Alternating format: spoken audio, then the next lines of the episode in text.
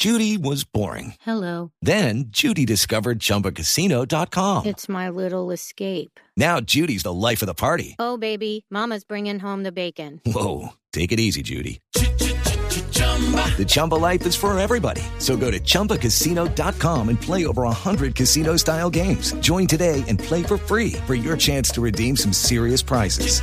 chumba ChumbaCasino.com. No purchase necessary. Void where prohibited by law. 18 plus terms and conditions apply. See website for details. Velocidad, seguridad, tips, información. Lo más reciente y relevante del mundo automotriz. Comienza en Blue Radio, Autos y Motos, con Ricardo Soler, Nelson Asensio y Luz Euse. Autos y Motos por Blue Radio y BlueRadio.com. La nueva alternativa.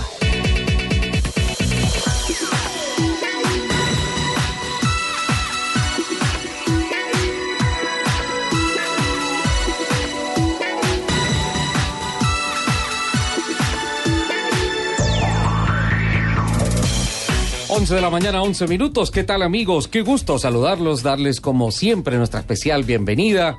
Hoy a 11 de enero, segundo programa que hacemos en nuestra temporada 2020.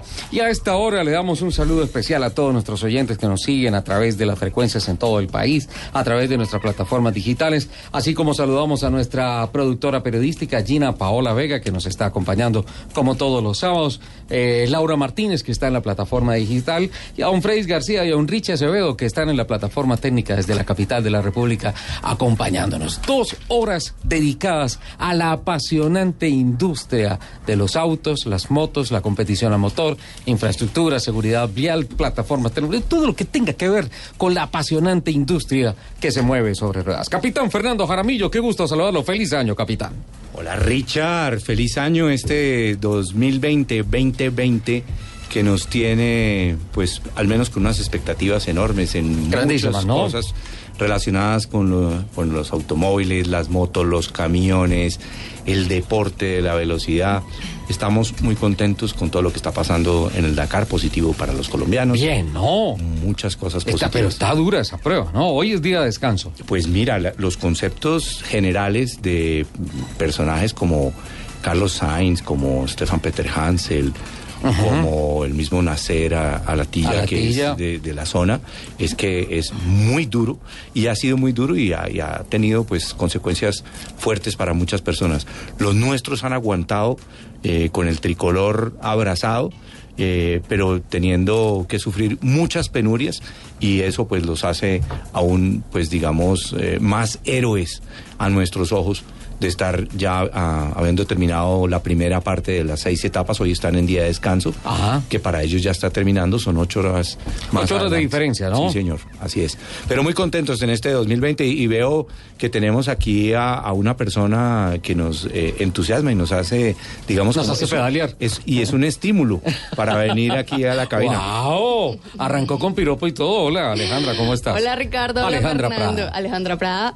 Ricardo, Fernando, muy buenos días para ustedes y para todos los oyentes que nos escuchan. Por supuesto, aquí estamos sintonizando Blue para tener los mejores temas de autos y motos. ¿Qué tal el reporte de carreteras de aquí hasta Puerto Carreño? Sé que no tomó ninguna carretera y se fue por toda la llanura. Pues mm, tomé muy pocas carreteras. eh, el informe fue positivo. mm, realmente me impactó una cosa.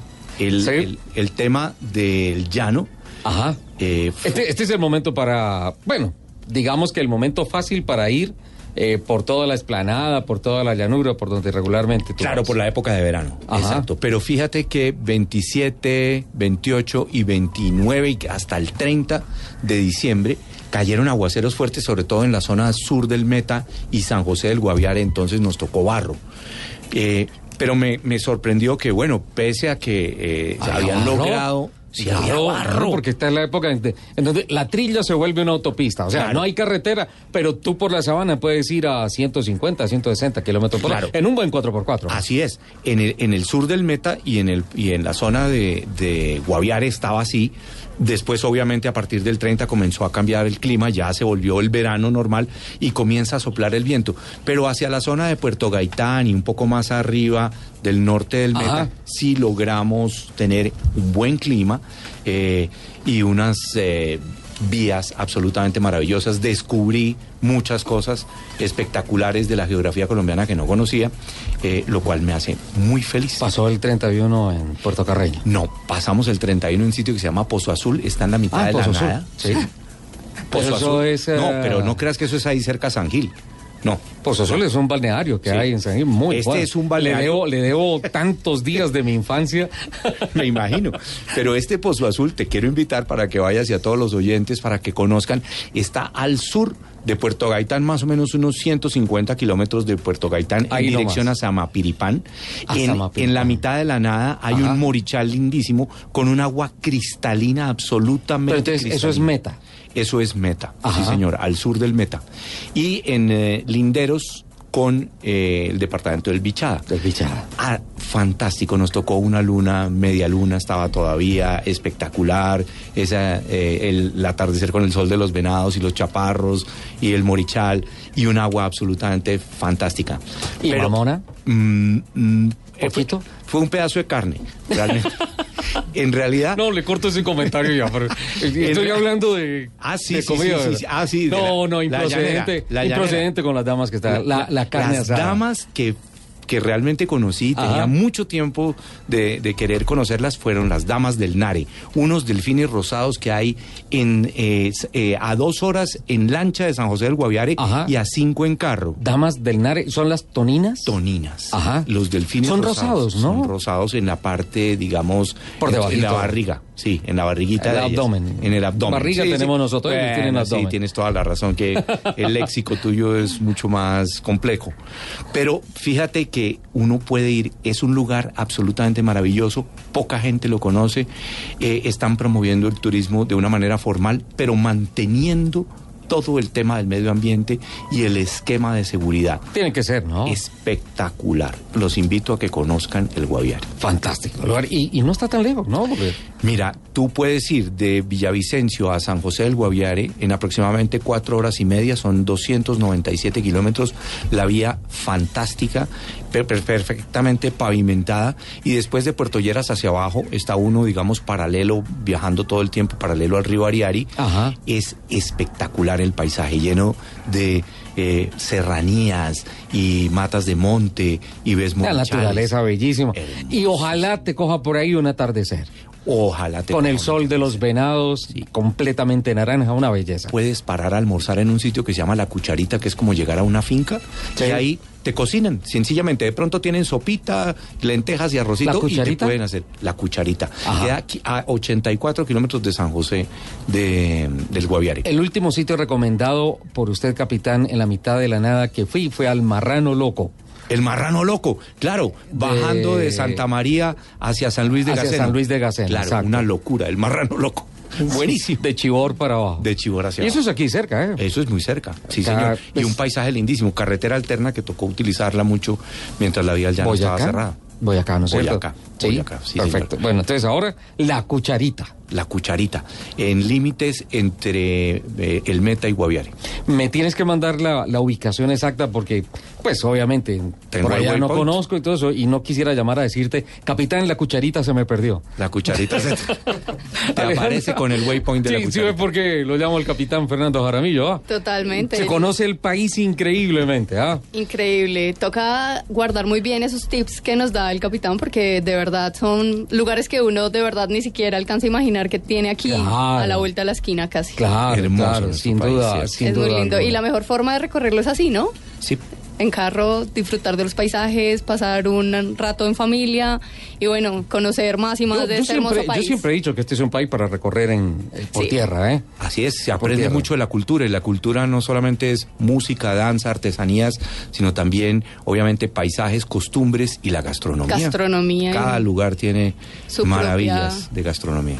¿Ustedes han subastado carro? No, Eh, no, No, no. pero sí he escuchado que hay muy buenas opciones. ¿no? Sí, yo Sí. conozco, o conocí a alguna persona alguna vez que subastó un carro que decía, de verdad te costó, no voy a decir el, el, el vehículo ni el valor, pero... No, des- pero ahorita lo vamos a decir. Lo vamos a averiguar. Bueno, Les eran presento, les precios presento locos. a Marta Patricia Gómez. Hola Marta, ¿cómo estás? Buenos, Buenos días. Ricardo, ¿cómo Bienvenida, estás? ¿cómo vas? ¿Bien? Muchas gracias. La primera vez que te tenemos acá, ¿no es cierto? Primera vez en Blue Radio, sí. ¿Es cierto que tú eres el gurú de los remates y de las subastas en Colombia en materia de carros? Sí, sí, sí, sí. Llevamos ya 16 años haciendo subastas de. Cuando dices de llevamos, vehículos. ¿es quiénes? Subastas y Comercios, mi compañía, yo la fundé hace 16 años ya. Eh, 16 años que llevamos haciendo continuamente subastas de, pues de, generalmente de excedentes industriales. Sí. Pero el rubro de mayor crecimiento indiscutiblemente han sido los vehículos. Siniestrados, recuperaciones de robos, todo esto. de baja, eh, los, las flotas de las compañías petroleras, de las compañías grandes de De- telecomunicaciones. que están re- que regularmente reno- renuevan sus sus flotas, sus carros, sus modelos, todo esto y sale mucho carro para la subasta, ¿no? Sí, 2019 bien el 2019 ha sido el mejor año de la y compañía. 2020 Va a ser mejor. nos acompañas para hablar de todo lo que tenemos hoy y también para que nos enseñes de subastas y todo. Claro que sí, ¿Sí? Ricardo. Vale, 11-21. Eh, Alejandra, Patricia, capitán, eh, bueno, esta semana pensé que la conclusión, el tema de conclusión de lo que iba a ser el gran boom en materia de noticias fue todo el tema de las denuncias de corrupción en el sistema de contratación del metro elevado de la capital de la República. Una cantidad de debates, una cantidad de noticias, conceptos van y vienen, hasta que revienta la semana con el anuncio que se presenta para cerrar la semana por parte de Uber Colombia de que se va del país, que a partir del 31 de enero cesa sus operaciones. Eh, acudo al comunicado oficial, ¿les parece? Porque creo que es un tema absolutamente apasionante que vale la pena analizar y mm, no sé, con guante blanco, con lupa, alguna cosa, porque creo que hay muchas cosas que están en juego con esta decisión. Primero, el comunicado que genera Uber Colombia, eh, que se titula Uber deja de funcionar en Colombia, y fue emitido justamente ayer, el 10 de enero, y dice, en cumplimiento al sorpresivo fallo producido por la Superintendencia de Industria y Comercio, el pasado 20 de diciembre, a partir de las 0 horas del primero de febrero del 2020, Uber dejará de funcionar en Colombia. La compañía considera que la decisión es arbitraria, pues va en contra del ordenamiento jurídico colombiano, violando el debido proceso y derechos constitucionales. Por esta razón, apeló inmediatamente este fallo y está utilizando todos los recursos legales para defender el derecho de dos millones de usuarios de elegir cómo se mueven por las ciudades y la oportunidad de 88 mil socios conductores registrados en la aplicación de generar ganancias adicionales para el sustento de sus familias. Uber respeta la ley y las decisiones emitidas por las autoridades. Sin embargo, decisiones como esta responden también a la ausencia de una reglamentación del servicio de movilidad colaborativa a través de plataformas tecnológicas en Colombia. Uber fue la primera compañía en ofrecer al país una alternativa de movilidad innovadora y confiable. Hoy, seis años después, Colombia es el primer país del continente en cerrarle las puertas a la tecnología. Uber Eats no se ve afectado por la decisión de la SIC, los usuarios seguirán teniendo acceso a la aplicación de Uber Eats. Y cierran el comunicado con los contactos de prensa de la agencia FTI Consulting, a la cual quiero públicamente expresarle mis agradecimientos por la pronta y efectiva atención que le ofrecieron ayer a Blue Radio y a Autos y Motos en nuestro proceso de investigación. Hablé con ellos, capitán. Pues obviamente dije, bueno, si esta es una decisión tan importante, si se habla de afectar a dos millones de usuarios y cerca de 88 mil familias de los, eh, como ellos los llaman, socios conductores, pues creo que pues, lo menos es tener a una persona que eh, asuma la vocería de Uber Colombia para explicar todos estos temas. Hice la llamada telefónica y básicamente el proceso fue, en estos momentos, por decisiones de la compañía, no hay un vocero que salga a hablar en los medios de comunicación. No está absolutamente nadie autorizado. El proceso es, y entendiendo la necesidad de información y el uh, interés periodístico de, de, casas como Blue Radio, eh, por favor envíenos un cuestionario y nosotros con mucho gusto les vamos a contestar de acuerdo a lo que se ha definido los lineamientos de la compañía. Sobre la mesa de trabajo tenemos las comunicaciones, eh, capitán Fernando Jaramillo, Alejandra y amigos oyentes, que nosotros tuvimos y queremos compartirlas con ustedes porque básicamente consideramos que esta es la voz oficial y además autorizada de Uber Colombia a través de FTI Consulting, que es la, la compañía que se ha encargado de eh, las comunicaciones de Uber en los últimos tiempos. Por favor, capitán, ¿cuál fue la primera pregunta que le formuló a través del correo electrónico de Autos y Motos a Uber Colombia? Plus Radio, programa Autos y Motos, pregunta. Primero, ¿es irreversible la decisión de Uber de cesar sus operaciones en el país e irse el próximo 31 de enero? Esto responde la compañía. El fallo de la SIC no se suspende por haber presentado la, la apelación. Uber apeló inmediatamente a este fallo y se están utilizando todos los recursos legales nacionales e internacionales para defender el derecho de dos millones de usuarios de elegir cómo se mueven por las ciudades y la oportunidad de 88 mil socios conductores registrados en la aplicación de generar ganancias adicionales para el sustento de sus familias. Es muy triste que una empresa de tecnología, referente global de innovación, comprometida con el desarrollo del país, que ha aportado miles de millones en impuestos, que ha logrado darle la oportunidad a miles de familias de generar ganancias adicionales y que ha mejorado la vida de millones de usuarios, sea afectada por una decisión arbitraria como la de la SIC. Uber Eats no se ve afectado por la decisión de la SIC, es decir, la Superintendencia de Industria y Comercio. Los usuarios seguirán teniendo acceso a la aplicación de Uber Eats. Alejandra, por favor, ¿cuál es la segunda pregunta que formulamos? Claro que sí, Ricardo. ¿En qué instancia se encuentra el recurso de apelación interpuesto por Uber Colombia ante la determinación de la SIC de ordenar a Uber Colombia de cesar operaciones en el país? La respuesta fue, Uber actualmente continúa con el debido proceso de las acciones legales en curso. Teniendo en cuenta estas dos primeras, ah, Preguntas. esas dos primeras preguntas, la primera, ¿es irreversible la decisión? Pareciera que sí. Sí, eh, ellos ya tomaron una decisión. Sí. Yo creo que... eh, Pero pareciera que no es definitiva, eh, que, que es irreversible. pues... O, o sea, que es reversible, Dejan- quiero decir, dejan- perdón, quiero dejan aclarar, un, que no es eh, reversible. sí, ahí hay un dejo. Está abierta la eh, posibilidad. Hay un velo, como decir, Ajá. Eh, miremos a ver si existe alguna posibilidad de encontrar una forma de no mantenerse, eh, en, en, digamos, en esa violación de la ley para, para sus servicios y cómo poder llegar a un acuerdo de entendimiento entre gobierno Exacto. y, y empresa. Con además, relación- perdón. Ricardo, además hay que tener en cuenta que, eh, bueno, eh, eh, Uber es una plataforma que opera a nivel mundial en muchos países y también hay que tener en cuenta de pronto ejemplos eh, similares que han sucedido, eh, por ejemplo en Francia, que lo hablábamos fuera de cabina, que efectivamente cerró la operación y volvió. Y volvió, exacto. Entonces puede pasar en este caso, vamos a ver qué sucede. Volvió cuatro años después, ¿no? Claro, Ajá. tarda, toma su tiempo, ¿no? Como todos estos procesos legales, pero efectivamente tiene la, pos- pues, la posibilidad, La de- posibilidad. De, volver. Con relación a tu segunda pregu- a la segunda pregunta, eh, Alejandra, eh, el recurso de apelación lo interpreto como que si se deja de, de ofrecer el servicio, de todas formas, el proceso legal sigue por parte de Uber. Eh, no quiere decir que, listo, nos retiramos y abandonamos todo. No, y nos y- fuimos y, y vamos a ser insubsistentes en ese proceso, en el recurso de, de reposición o en la apelación que se presenta. Pero de hecho lo dicen, Uber Eats continúa y eso es parte de su negocio. la tercera pregunta, capitán. Según la SIC, que es la, la Superintendencia. De Industria y Comercio, Cotec debe demandar directamente a Uber Colombia y este proceso podría tardar hasta dos años.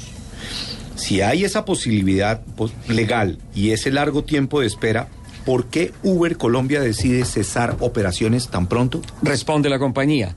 Como se explica en el punto 1, este fallo obliga a cerrar operaciones y no permite esperar a la apelación. Sin embargo, Uber ha sido enfático y considera que la decisión fue arbitraria, pues va en contra del ordenamiento jurídico colombiano, violando el debido proceso y derechos constitucionales. Entiendo esto que Uber respeta la ley colombiana. El ordenamiento jurídico Acata las colombiano. normas. Acata las normas. La cuarta pregunta, Alejandra, por favor. Claro, ¿Cómo liquidará Uber Colombia o cuál será la forma de poner punto final al convenio laboral con sus aproximadamente 8 mil socios conductores? 88 mil. 88 mil, perdón, correcto. Responde, la sociedad Uber Colombia continuará sus actividades en el país, en Colombia. De otro lado, los socios conductores registrados en la aplicación de Uber no son empleados de la aplicación.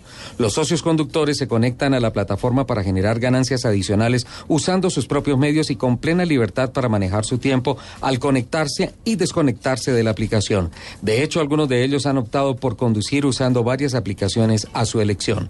No existe un convenio laboral con los socios conductores, pues los mismos son terceros independientes. Hoy hay cerca de 88 mil socios conductores que se verán afectados por esta decisión injusta y arbitraria que se quedarán sin una fuente de ganancias para sus familias a partir del 31 de enero. Palabras más, palabras menos, no hay problemas de liquidación de compañía. No, para Es nada. sencillo, Se llega a, a la, a la conclusión de un convenio y no va a tener Uber Colombia que sufrir por temas su de plataforma lucros en- en el cesantes, de país. liquidaciones, de todas esas cosas. La quinta pregunta, capitán, por favor. Quinto, ¿habrá demanda por parte de Uber Colombia al país por supuesto incumplimiento de los TLC? Responde muy corto la compañía y dice, todas las acciones legales que la compañía ha tomado siguen en curso. Eso quiere decir sí. Muy probablemente sí, no Sí. quieren poner ningún detalle porque eso hace parte de su estrategia de, de- de- de demanda. pues. Y la última pregunta antes de irme al corte, Alejandra, por favor. La decisión de Uber Colombia ha sido comentada por políticos importantes del país y muchos de ellos reflejan su pesar por la decisión tomada. ¿Qué concepto les merece esas reacciones? Responde Uber Colombia. La voz de la sociedad es una herramienta muy importante. El apoyo que hemos visto reúne voces de todos los sectores y evidencia el anhelo por una solución para Uber ya. Creamos, creemos, perdón, que el gobierno nacional puede tomar acciones urgentes y necesarias para permitirle a Uber continuar aportándole al país, mientras el Congreso de la República tramita una ley adecuada y moderna para ese tipo de servicios. Esas son las respuestas que hemos recibido de parte de Uber Colombia a través de FTI Consulting, que nos permiten aclarar en buena parte todo lo que se ha tejido en torno a la decisión de Uber Colombia de cesar sus operaciones. Cumplo con el corte y ya venimos para seguir ampliando este tema. Y no olviden, vayan anotando porque vamos a hablar de subastas.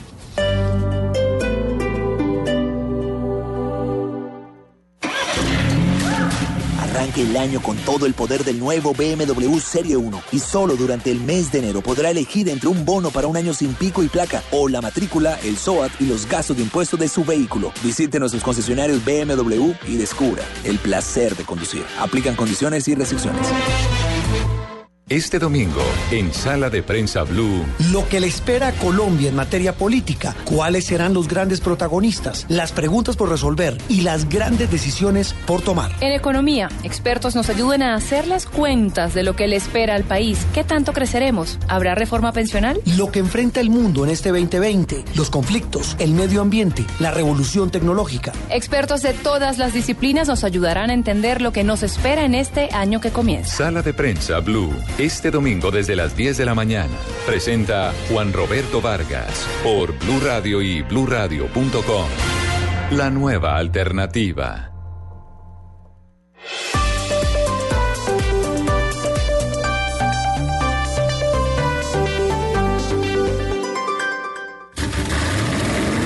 Voces y rugidos en autos y motos de Blue Radio. Voces y rugidos. Durante la apertura de la edición 2020 del Consumer Electronics Show, CES, Toyota anunció sus planes para construir un prototipo de ciudad del futuro en un espacio de 70 hectáreas en la base del monte Fuji, en Japón. Llamada Woven City, será un ecosistema completamente conectado alimentado por celdas de combustible de hidrógeno. Imaginada como un laboratorio viviente, Woven City servirá como hogar para residentes de tiempo completo en investigadores e investigadores que podrán probar y desarrollar tecnologías como la conducción autónoma, la robótica, la movilidad personal, las casas inteligentes y la inteligencia artificial en un entorno real. Toyota realizará una convocatoria abierta de colaboración con otros socios comerciales y académicos e invitará a científicos e investigadores interesados en todo el mundo a trabajar en sus propios proyectos de esta incubadora única en el mundo real. La inauguración de Woven City está prevista para principios del año 2021. La Federación Interamericana de Periodistas eh, de Automóvil FIPA eligió como auto del año FIPA al Nissan Versa. FIPA es un organismo fundado en 2001 que agrupa periodistas especializados en el sector automotor a través de representantes de todo el continente americano, desde Estados Unidos hasta América del Sur, incluyendo países del Caribe. La segunda generación del Versa encarna el ADN japonés de la marca a través del nuevo lenguaje del diseño global, así como la visión de marca Nissan Intelligent Mobility con la que la marca busca transformar la manera en la que los vehículos son conducidos, impulsados e integrados a la sociedad. Las marcas de lujo líderes en el país, Mercedes-Benz, BMW y Audi, crecieron en 2019 un 4.2% sus ventas frente al año anterior, gracias a la comercialización de 8.963 unidades. Dentro del top 3 de ventas de la marca Premium, Mercedes-Benz registró una participación de mercado del 44,3%, creciendo 4 puntos frente al mismo periodo del año anterior, gracias a las 3.968 unidades matriculadas, que representaron un 12,7% de crecimiento frente a 2018. En vehículos híbridos, Mercedes-Benz fue el líder en 2019 con el 51,8% del total de las ventas del top 3. En el segmento de vehículos de altas prestaciones deportivas, AMG, hubo un crecimiento en ventas del 58% frente a las obtenidas el año anterior, con 114 unidades matriculadas. 2019 fue el año en el que se consolidó la evolución y renovación del portafolio de la compañía en el país, con un total de 13 lanzamientos. Por su parte, Hyundai también presentó en el CES que se realizó en Las Vegas su visión innovadora de movilidad urbana que, centrada en las personas, revitalizará las ciudades del futuro. El objetivo de Hyundai es crear un ecosistema de movilidad inteligente con soluciones como movilidad aérea urbana, vehículos construidos con propósitos y HV, un espacio en el que todos se conectarán para inter- interactuar, con el fin de que las comunidades se fortalezcan y las personas puedan liberarse de las limitaciones de tiempo y espacio en la movilidad y que tengan, en esencia, una mejor calidad de vida. Tatiana Candelón enfrentará un nuevo reto en la temporada 2020, dando el salto a la Superfórmula, la máxima categoría de Japón, en la que la colombiana será la primera mujer en la historia de la serie que correrá junto al equipo Tribon Drago Course, propulsado por motores Honda. El campeonato técnicamente al nivel de la Fórmula 2 se corre en Japón en su totalidad. Ha sido plataforma de pilotos como Pierre Gasly y Stoffel Van Dorn en los últimos años para dar el salto a la Fórmula 1. En la actualidad cuenta con una nómina de pilotos que incluye algunos con experiencia en la máxima categoría, como Kamui Kobayashi y Kazuki Nakajima, ambos pilotos de punta en el Campeonato Mundial de Resistencia. El calendario de la serie va desde abril hasta noviembre con siete fechas oficiales. Autogermana hizo una revol- un revolucionario anuncio confirmando que quienes adquieran un nuevo BMW Serie 1 a lo largo del mes de enero tendrán el beneficio de escoger entre un bono de pico y placa o la matrícula de automóvil. El importador de la marca Premium de la Casa de Baviera hizo claridad que este privilegio se dará solo por el mes de enero, recordando también que estos vehículos incluyen un mantenimiento preventivo por cinco o s- por cinco años o 60 mil kilómetros, lo que ocurra primero y están respaldados por una garantía de fábrica de dos años sin límite de kilometraje. Los invitamos a que sigan con la programación de autos y motos de Blue Radio. Estás escuchando Blue Radio, un país lleno de positivismo, un país que dice siempre se puede. Banco Popular. Soy Marta Vélez y cuando dicen que el palo no está para cucharas, yo veo que con él puedo hacer un juguete, una mesa y hasta una bicicleta. Siempre se puede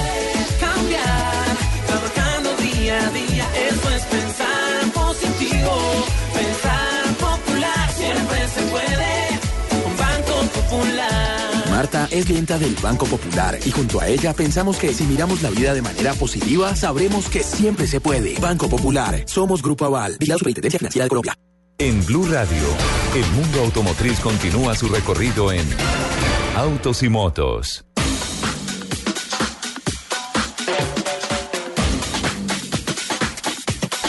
Once treinta. Después de voces y rugidos, capitán Alejandra, mm, estoy mirando las redes sociales eh, y la verdad veo que eh, es, es un tema muy, muy, muy ah, controvertido lo que está pasando con relación a la decisión de, de Uber. Es cierto, mira, yo vine hoy en un taxi a Blue Radio y le pregunté al taxista sobre el tema y me dijo que era una lástima. Dije, ¿verdad? ¿Y usted por qué piensa así? Es que yo también tengo un Uber. Yo u- tengo las dos, me lo dijo. Y, eh, eh, y Uber es una buena plataforma, es una buena generación de ingresos. eh, obviamente son cosas diferentes, pero, pero para, para mí es, pues, pues, es una lástima que se vaya. Me lo dijo el taxista. El mismo taxista. Sí. Y yo tengo un- un- una percepción eh, compleja, interesante, y es, hombre, eh, esto se parece un poquito, y hacer una analogía con, con el tema de la empanada que pasó precisamente hace un año. Eh, hay mucha gente que vive de esto, y si bien es cierto, hay un tema de regulación que hay que desarrollarlo, ya sea a través de una ley o una reglamentación, que el propio gobierno lo podía hacer. Y en eso, miremos, eh, esta es una actividad también de economía naranja, que ha sido promulgada por el Emprendimiento tecnológico. ¿Quién es el jefe directo y quién nombra a los superintendentes en Colombia? Eso es un nombramiento que viene desde Presidencia de la República. Básicamente. Entonces, ah, pues yo, yo apelo, digamos, a, a como a un entendimiento que debería existir y la empresa Uber, así como otras plataformas que también están, eh, digamos, en la misma posición, son empresas de economía naranja que están generando servicios, empleo y una serie de uso de tecnología que son de la economía naranja. por ¿Cómo no encontrar una solución que los meta dentro de un concepto legal para prestar un servicio que no sea directa competencia de los taxistas necesariamente. Alejandra, esto que está pasando ya había pasado en Francia, ¿no es cierto? Efectivamente, ya había pasado en Francia, incluso en otros países también. Eh, si quieres los podemos nombrar, Por Ricardo. favor. En Dinamarca en 2017, eh, este país anunció la salida, su salida, por una ley que los obligaba a instalar sensores de asiento, un taxímetro, cámaras Sí. de vigilancia, entre otras regulaciones. Este país, por ejemplo, eh, estaba abierto a otros eh, a otras plataformas diferentes a los taxistas que funcionaban desde 2014. Sin embargo, Como aquí también, hay múltiple oferta, ¿no es cierto? Correcto. En Bulgaria también a, medidas, a mediados de 2015 la Comisión para la Protección de la la protección de la competencia prohibió la actividad de Uber que comenzó a operar en el 2014. También sucedió en Hungría, donde abandonó Uber eh, tras el- la proximidad de una ley que prohibía sus operaciones en este país. Alemania también eh, fue uno de los afectados ya que en 2016 16 cerró en Frankfurt y dejó de operar en casi todas las ciudades de Alemania tras eh, tener solo 18 meses de operación. Solo quedaron en tres ciudades donde sus conductores, eh, algunos, contaban con la licencia necesaria para conducir este tipo de vehículos. Más, tal- más tarde volvió a Frankfurt, eh, pero en, mil- en 2019 definitivamente un tribunal de primera instancia prohibió a Uber eh, circular en todo el país argumentando que carece de licencia para ofrecer servicios de transporte, también en algunos países europeos como Francia, Holanda, Bruselas y Finlandia, donde está prohibido el Uber Pop, que... eh, si no estoy mal, me corrigen, está cono- eh, lo conocemos acá como Uber X, UberX. donde efectivamente es una modalidad para compartir trayectos No, en es. Uberpool. Uberpool. Ah, ok, Ajá. Uberpool. Donde es una modalidad para compa- compartir trayectos en el entorno urbano con conductores locales, pues los conductores no tienen ninguna licencia especial. Y Turquía eh, fue uno de los que, o tal vez el país donde eh, tras protestas de taxistas, el gobierno turco decide prohibir el uso de esta plataforma al considerarla como una competencia desleal. Bueno, hay, hay unos historiales importantes de eso, pero de igual manera, después de que se han tomado decisiones en algunos países como Francia, vuelve otra vez la operación, en buena parte por presión social, ¿no? y encuentran una forma de operar de manera legal. Y- y se, se dan las normas, se hace la aplicación de una norma para que la empresa pueda tener su, su, su- su operación bajo una norma. Tra- Ricardo, eh, no, iba a comentar también, Fernando, que creo que el ejercicio lo hacemos todos, ¿no? Eh, preguntarle al Uber que nos transporta, bueno, ¿y usted qué opina? Yo, yo vi esta mañana en el tránsito entre el apartamento y, y Blue Radio, vi varios carros que en el panorámico atrás con Griffin tenían numeral Uber no se va. Pareciera que hay una reacción de apoyo importante desde cierto sector social a favor de que se mantenga y que se encuentre la solución de la que tú hablas, capitán. ¿Qué, qué se ha dicho en las redes sociales, eh, políticos, eh, líderes de opinión? Eh, por favor, Gina Paola. Muchas opiniones, muchas opiniones. Ricardo, todo el día ayer Ajá. fue tendencia a Uber. Fue tendencia, Sí, sin claro, duda se alguna. La manejaron noticia del día, de la semana. Eh, se manejaron muchos hashtags, una solución para Uber ya, yo estoy con Uber, apoyo Uber. Ajá. Incluso hoy firmo para que Uribe, ah, mentiras, no. No, es que esa es, esa es otra. Es, Sí, sí, sí, firmo- es- es que hay una que es Sí, firmo no, para pero- que Uribe pero- deje la política. claro, no, pero sí. antes está una que anoche la revisé, como a las 11 de la noche, y de las 150 mil firmas que se necesitaban digitales de un de, de algo que De me llegó portal. al teléfono, de un portal, iban ya como en 130 y pico de mil. O sea, hoy creo que ya debería estar desbordado eso. No sé qué efecto legal No tenga, sé. la verdad, pero pues me causó algo de curiosidad y revisé y estaban en 135, 136 mil firmas aproximadamente. Actores como Robinson Díaz se pronunciaron, eh, se va Uber de Colombia, ahora sí quedamos en manos de los taxistas. Gracias Duque por tu, por tu economía naranja. Ajá. Se pronunció Jorge Robledo también, que el fue senador también- que fue ha sido también. duro y es el que eh, más ha, digamos que sacado el pecho con relación al tema en contra de Uber. Citaré debate en el Senado sobre la descarada ilegalidad de Uber y cómo esa transicional induce a violar la ley y estorba para mejorar el servicio de taxis en el país. Citadas eh, ministras de Transporte y de las TICs, invitados, superintendencias de Transporte y de la Industria. Eh, también se pronunció, bueno, eh, Alex Campos, ¿Qué un, dice? un artista, siendo una alternativa para la movilidad, brindando una- un buen servicio que en los demás países funciona, es, una, es un decepcionante paso atrás la idea de Uber eh, de Colombia, una solución para Uber ya. Ajá. Sí, dos millones de usuarios en el país. Además, yo, yo no he escuchado que haya una empresa de taxis que salga oficialmente a decir cerramos porque nos quebramos por culpa de Uber. Jamás. Sí. Son servicios complementarios y en muchos casos Claro. diferentes. Es una- claro, ahora me parece una cosa, que por ejemplo la campaña que salió, y me lo dice don Ricardo Acevedo acá internamente, y tiene toda la razón, la campaña que se lanzó la semana pasada que decía borrón y cuenta nueva desde los taxistas, que fue contrarrestada de una vez con un video que salió de unos taxistas manipulando el taxímetro desde un teléfono celular. Pero bueno, eh, di- pienso y digamos que es una coincidencia nefasta para esa campaña. Esto viene como consecuencia de el paso adelante que puso Uber sobre los taxistas. Entonces mucha gente está diciendo, ok, cerrar Uber no, venga, señores taxistas, en lugar de pelear contra Uber, ¿por qué no mejoran ustedes el servicio? Mejoran el estado de limpieza de los carros, mejoran o eliminan el tema de yo allá no voy, no tengo vueltas. Es que esas son las preguntas que creo eh, como ciudadanos eh, que usamos este servicio debemos hacernos. ¿Por qué realmente nosotros preferimos este tipo de plataformas a diferencia de eh, un taxista que si bien... No todos, porque no podemos generalizar, por Es supuesto. eh, muchas veces nos dicen no ante un servicio. En cambio, digamos, con estas plataformas nosotros nunca tenemos un rechazo en distancias, en lugares eh, don- a los que queremos ir, en los precios incluso a veces se igualan muchas veces porque en algunos momentos tuvimos muchos problemas con los taxímetros, Sí. peleábamos constantemente con los taxistas, mientras que acá tenemos simplemente una tarifa inicial y es con la que nosotros decidimos eh, tomar el servicio. Entonces, creo que esas preguntas debemos hacérnoslas para Claro, saber qué, y qué los es lo que está taxistas fallando. también tienen sus plataformas. Están las plataformas de los taxistas y ellos las utilizan y de manera muy conveniente para ambos, tanto para usuario como para La pregunta. Fernando, ahí es por qué la gente se inclina a buscar primero un Uber que digamos un Easy Taxi, un Tapsi o estas otras aplicaciones que usan los taxis. Pero yo, yo te diría que ahí hay una diferencia. ¿Por qué la persona eh, puede ir y comprar la empanada en, en el puestico de al lado?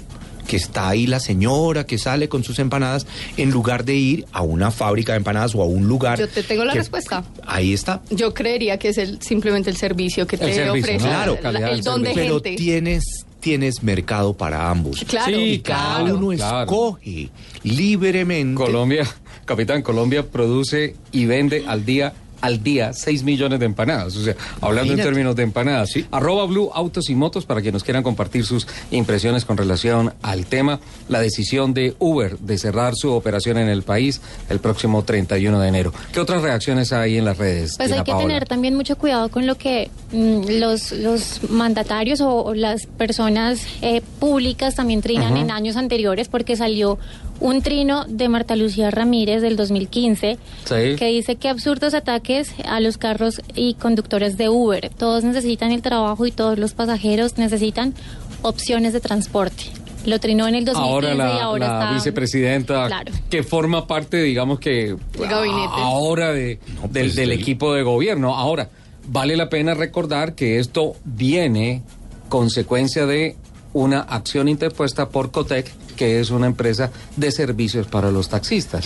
Entonces, eh, pues digamos que arranca de una persona jurídica, no tanto de una eh, corriente, digamos que gubernamental. Gina. El expresidente Álvaro Uribe también se pronunció. Uber está en, dis- en discusión la ley. Perdón, Uber, esta, esta, esta discusión la ley, no la conveniencia. Juez ordena suspensión porque cobra y presta servicio. Debería cumplir requisitos de empresa de transporte. Debe cumplir con aportes a seguridad social Ujú. y nivelar la cancha con los taxistas. Pero ese nivel, perdón, yo, yo Sí. ¿Cuál, cuál es de pronto esa desigualdad que creo, considero, tienen los taxistas? Por lo general, cuando los entrevistan siempre nos dicen, eh, el cupo es lo más costoso, es donde siempre tenemos la A lo del cupo rivalidad. me parece con- absurdo. que es de pronto el punto de partida por el que los taxistas se sienten un poco en desventaja frente a estas plataformas. Uber no tiene la culpa de eso. Claro, pero es, digamos, el argumento que siempre manejan eh, este Bueno, gremio. Posiblemente eso es parte de la solución. Claro, deberían también buscar una solución referente. claro. para Uber? O, no una- necesariamente. Liberar o cupos equilibrar el tema del cupo de lo que le cuesta Es que- a un es que, taxista capitán, en su mí- inversión A mí no me para cabe poder la tener un servicio como si público. tú sales a manejar un carro de 30, 35 millones de pesos tenga que pagar un cupo de 110, 120 millones de pesos. Eso es absurdo. Eso es absurdo. Eso es absurdo. En realidad. Ahora hay un tema, si los taxistas de verdad quieren ofrecer una, una muy buena posibilidad de servicio, arranquen por la renovación del parque automotor. O sea, con todo respeto, yo considero que no es seguro andar en los zapaticos, en esos carritos chiquiticos, en donde los usuarios van montados, sentados en un... Que ese es otro tema. En un cilindro de Adicional. gas y todo eso. Y muchos de los argumentos dicen que es que los carros que se usan en Uber no ofrecen las condiciones de seguridad para prestar un servicio público. Mientras que, pues a mí, honestamente, sí, sí, y no estoy a favor de nadie, mi ejercicio periodístico es de total Neutralidad. transparencia y neutralidad. Yo simplemente digo, en esas cositas, con un cilindro eh, grande, en donde uno va sentado en un cilindro y con, con, con unas estructuras que no ofrecen nada de seguridad, yo creo que el servicio público en Colombia, que es el único sitio del mundo, creo, en donde hay esta clase de, de, de vehículos prestando el servicio, No, no es la servicio única parte. igual- no, en Perú vieras cómo es eso. Es pululan. Sí. es- es- Bueno, es- pero allá hay muchos más. Sin, sin determinar ninguna marca específica, ¿no? Porque hay muchas marcas alrededor de eso, pero es, es no. Y, y te- Bueno, no es, es- el es- único, gracias por la corrección, capitán, pero pienso Pero que lo que es- tenemos acá no es lo que no debería ser que- en De- términos de cierto. seguridad. Ricardo, debe haber es una mesa de trabajo, una mesa de discusión donde se sienten líderes eh, de ambos mandos y digan y conciernen y Lo lleguen primero, a una lo primero de solución, esto ¿no? hay que quitarle política al tema. Esto no es una discusión política, esto Es un tema asunto social. Sí. Sin duda alguna. Son 88 Y economía. en estos momentos que de, están ahí. de tendencia de la una economía generación naranja. de impuestos, Por una favor. cosa importante y una transición hacia las nuevas plataformas de movilidad, no en Colombia, sino en el mundo. el mundo. Y se tiene que hacer así. Y hablando de Gina, economía tengo que cerrar naranja. porque ya tengo que ir con subastas y con, con ah, eh, las cifras de los carros. Últimas dos reacciones. Daniel Sampero Espina. Hablar de Mm, economía ¿qué dice Daniel naranja, pero prohibir Uber, esa es la paz de Duque. Economía naranja sí, pero no así. Qué retroceso de gobierno. Y pues también eh, reaccionó Pickup frente a ¿Qué dice Pickup? frente a esta situación. Movemos a millones de colombianos, miles de familias generan ingresos fundamentales para su economía. Apoyemos a nuestros colegas Uber, mejor en moto, una solución para Uber ya. Por, por eh, yo por allá sí voy, prefiero las aplicaciones Colombia en pickup. Yo por allá sí. Mira, mira que ayer, ayer dentro de todo esto, voy a buscarlo por acá porque la verdad me, me pareció, me pareció muy el humor de los colombianos ante todo esto. Me, me llegó una etiqueta, a- un meme, perdón, a, a mi teléfono que decía: con la salida de Uber, uno creería que los taxistas van a llegar hasta las últimas consecuencias. Pero ellos, hasta por allá, no van. Me pareció. Bueno, lo dejo ahí sobre Hay la mesa y todo. todo eso. 11.54. Marta Patricia, ¿cómo estamos? Muy bien, muchas gracias. Bueno, eh, cierra el año pasado muy bien, un crecimiento cerca del 3% en la venta de carros cero kilómetros, pero también se mantiene la tendencia del movimiento de usados de aproximadamente tres carros usados por cada carro nuevo que se vende en el país. en ese es. tema, ¿cómo le fue a las subastas? Pues a la subasta les fue muy bien. Eh, nosotros pasamos de subastar un promedio de 500 vehículos en el 2018 Sí. a más de 1.200 vehículos en el 2019. ¿De cuánto a cuánto? De 500 vehículos a 1.200 vehículos. Un crecimiento de más del 100%. Sí. Se ¿A duplicó la se operación y un poquito más. Sí. Se reactivaron varios sectores de la economía, muchas empresas. Nosotros solo vendemos, subastamos vehículos que vienen de las grandes compañías del país. Ajá. Eh, muchas empresas hicieron renovaciones de flotas, eh, de vehículos, de vehículos pesados. eh, y esto generó pues como este aumento tan grande en las subastas mensuales que teníamos en la compañía. Eh, ¿Cómo es el proceso? ¿Cómo, ¿Cómo se hace para uno darse por enterado de que hay una subasta? ¿Es abierta? ¿Es cerrada? ¿Uno puede participar como persona natural? ¿Cómo, cómo, cómo funciona ese tema? Bueno, hay dos partes en las subastas. Una son los vendedores. Nosotros solo vendemos carros que vienen de compañías eh, legalmente constituidas en el país, compañías multinacionales, compañías nacionales. Eh, no importa el tamaño, lo que importa es que el vendedor sea una empresa jurídica. ¿Esto para qué? Para darle la tranquilidad a todos los usuarios de que sepan a quién le están comprando. Sí. Distinto cuando tú participas en una subasta por internet. Ah, bueno, eso es importante. Hablando de tecnologías, todas nuestras subastas son virtuales, de modo que tú puedes. Mire, capitán. Entonces ya viene una demanda contra ustedes de parte de los martillos no. tradicionales. eh, porque, ¿Por qué lo hacen por internet? Pues, Bueno, es ya esto está cambiando. ese debate ya lo Esto es- hubo. Esto es lógico. Sí, ese debate también ya lo hubo. No fue fácil cambiar la mentalidad de la gente acostumbrada a ir a los martillos de los bancos presenciales. Ajá. Martillos que, haciendo la comparación con el tema de los Uber, eh, eran los taxistas del Sí. sector eh, a compañías eh, ya con un, con un marco jurídico mucho más fuerte, con tecnología, eh, entrando pues a toda la onda de la economía naranja, a las plataformas y todo, y dando acceso a un número limitado que era antes, a un número Se abrió. totalmente Es ilimitado. mucho más de democrático el ejercicio, ¿no es cierto? Así es. Interesantísimo, además. Yo, yo recuerdo algo que, que he aprendido a través de la vida y es que uno no debe tenerle miedo a la competencia, Sino sino a, a la su incompetencia. propia incompetencia. Así es. Entonces creo que lo que estás planteando es algo que sucede en muchos escenarios cuando la gente siente que hay una competencia. Ay, no, tratemos de ver cómo entonces lo tumbamos. Pero que uno se vuelva competente y deje la incompetencia. Ah, no, no, por ahí si no, no mire, mire al otro.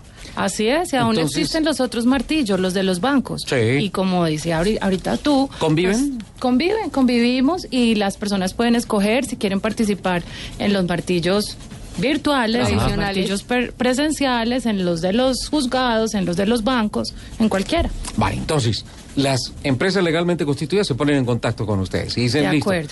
tenemos, soy una aseguradora, tenemos ah, Una 20 flota. carros, que 200 carros que salieron y entonces ya tenemos que subastarlos. Así es. Eh, ¿Cómo empieza el proceso? ¿Cómo se hace la cosa? Nosotros hacemos todo el proceso de valoración de los vehículos. Ajá. Eh, Porque tú en nuestras subastas puedes encontrar desde vehículos cero kilómetros hasta vehículos totalmente siniestrados. Tú tienes tus peritos que van y Tenemos revisan. peritos, ellos van, revisan, toman las fotos, se ponen unos precios, son unos precios de oportunidad. Precio base. un precio base. Son precios de oportunidad porque la idea de un martillo es que tú compres con precios de oportunidad, no con precios de, de la calle. Ajá. Eh, se ponen precios de oportunidad, Eh, nosotros hacemos un mercadeo muy fuerte para que las personas se enteren esas subastas, Sí. pero ya con tantos años eh, haciendo el ejercicio de subastas semanalmente, hay fidelizados Ya muchísimos tienen un banco de compradores o algo así, ¿no? Sí, hay un banco de compradores, sin embargo, Te dicto mi cédula para ver si me Sí. puede meter en ese di- No, porque es que ahorita viene lo que decía Alejandra, unos carros increíbles con unos precios mucho más increíbles. Claro. Se consiguen muy buenas oportunidades, sin embargo, cada día ingresan nuevos compradores. La gente joven está incursionando en el negocio de las subastas como una oportunidad de trabajo, Sí. de comprar ¿De negocio? estos- de De negocio, negocio. Claro. comprar estos vehículos para reventa. Eh, participan también para- personas que quieren el carro para su para casa. poner en un Uber. No, capitán. Sabía que iba a salir con ese apunte. O sea, por el momento déjalo quieto. Bueno, pero Señor. sí, ¿no? Alguien te dice, hola, mira, yo quiero este carrito porque sería bueno para ponerlo en Uber. Sí, Cabify. Muchas personas compraron carros para los Uber, es increíble. Ahorita que estábamos hablando de ese tema, eh, trae un recuerdo de hace dos años, hicimos una subasta muy grande de vehículos particulares eh, de una compañía multinacional, eran los vehículos de sus ejecutivos. Y creo que el 90% de los vehículos los compraron personas para ponerlos a trabajar en Uber. Estaba en ese momento en boga el tema de trabajar en Uber y había muchísimo desempleo en el país. Bueno, ahí está. Te pido el favor que mm, dejemos la historia ahí, pongamos los puntos suspensivos de cómo podemos entrar y cómo es una dinámica de esto y entender un poquito por qué en 2019 se duplicó el eh, negocio de las subastas, porque fue tan interesante para que nos enseñes de todo esto. Tengo que cumplir con las noticias del mediodía, ¿te parece? Sí, muy bien. Vale, son las 12 en punto. Vamos con voces y sonidos de Colombia y el mundo, servicio informativo de Blue Radio. Ya venimos con la segunda hora de Autos y Motos.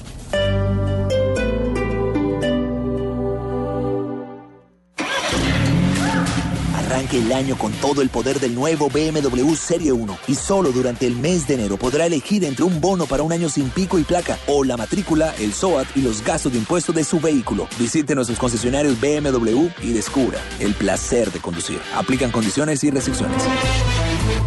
Este domingo, en Sala de Prensa Blue, Lo que le espera a Colombia en materia política, cuáles serán los grandes protagonistas, las preguntas por resolver y las grandes decisiones por tomar. En economía, expertos nos ayudan a hacer las cuentas de lo que le espera al país. ¿Qué tanto creceremos? ¿Habrá reforma pensional? Lo que enfrenta el mundo en este 2020, los conflictos, el medio ambiente, la revolución tecnológica. Expertos de todas las disciplinas nos ayudarán a entender lo que nos espera en este año que comienza. Sala de Prensa Blue, este domingo desde las 10 de la mañana. Presenta Juan Roberto Vargas por Blue Radio y bluradio.com. La nueva alternativa.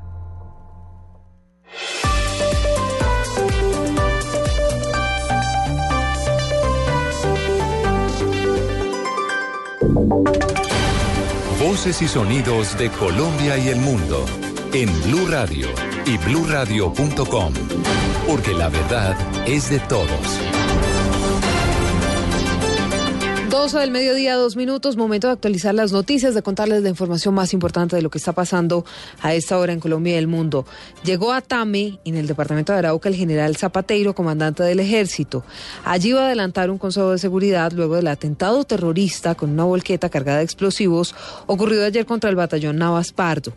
Están analizando la información para determinar quiénes fueron los responsables de este ataque. Mayren González. Hola, buen día. El general Eduardo Enrique Zapateiro, comandante del Ejército Nacional, llegó hasta el municipio de Tame para verificar lo ocurrido luego del atentado del que fue blanco ayer tarde el batallón Rafael Navas Pardo con una volqueta cargada con explosivos. Se espera que en esta visita que realiza el comandante del Ejército se realice en los próximos minutos un consejo de seguridad junto a las demás autoridades militares y también civiles para que se analice la información que se ha recopilado luego de las pesquisas que se adelantan y se identifiquen los responsables de este atentado, ocurrido de forma similar al perpetrado también esta semana en Yopal por la guerrilla del ELN.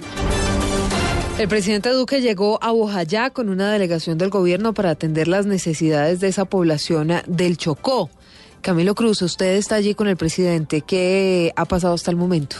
Buenos días. A esta hora, a orillas de Río Atrato, en el departamento del Chocó, particularmente en el municipio de Bojayá, se está realizando esta reunión que está siendo encabezada por el presidente Iván Duque y que, de acuerdo con la ministra del Interior, Nancy Patricia Gutiérrez, lo que se busca es escuchar las peticiones de la comunidad, particularmente en el tema de seguridad. Para identificar también las peticiones que tienen como comunidad con el fin de generar mayores garantías de seguridad. Es lo que está pidiendo la gente, a eso viene el presidente y obviamente nuestro interés para saber de primera mano qué significa para la gente mayores garantías. El gobierno ha asegurado que luego de escuchar las peticiones de la comunidad aquí en Bojayá, se podrían plantear algunas soluciones para garantizarle la seguridad a esta comunidad que ha anunciado hace varias semanas problemas de alteración del orden público. Información desde el municipio de Bojayá en el departamento del Chocó.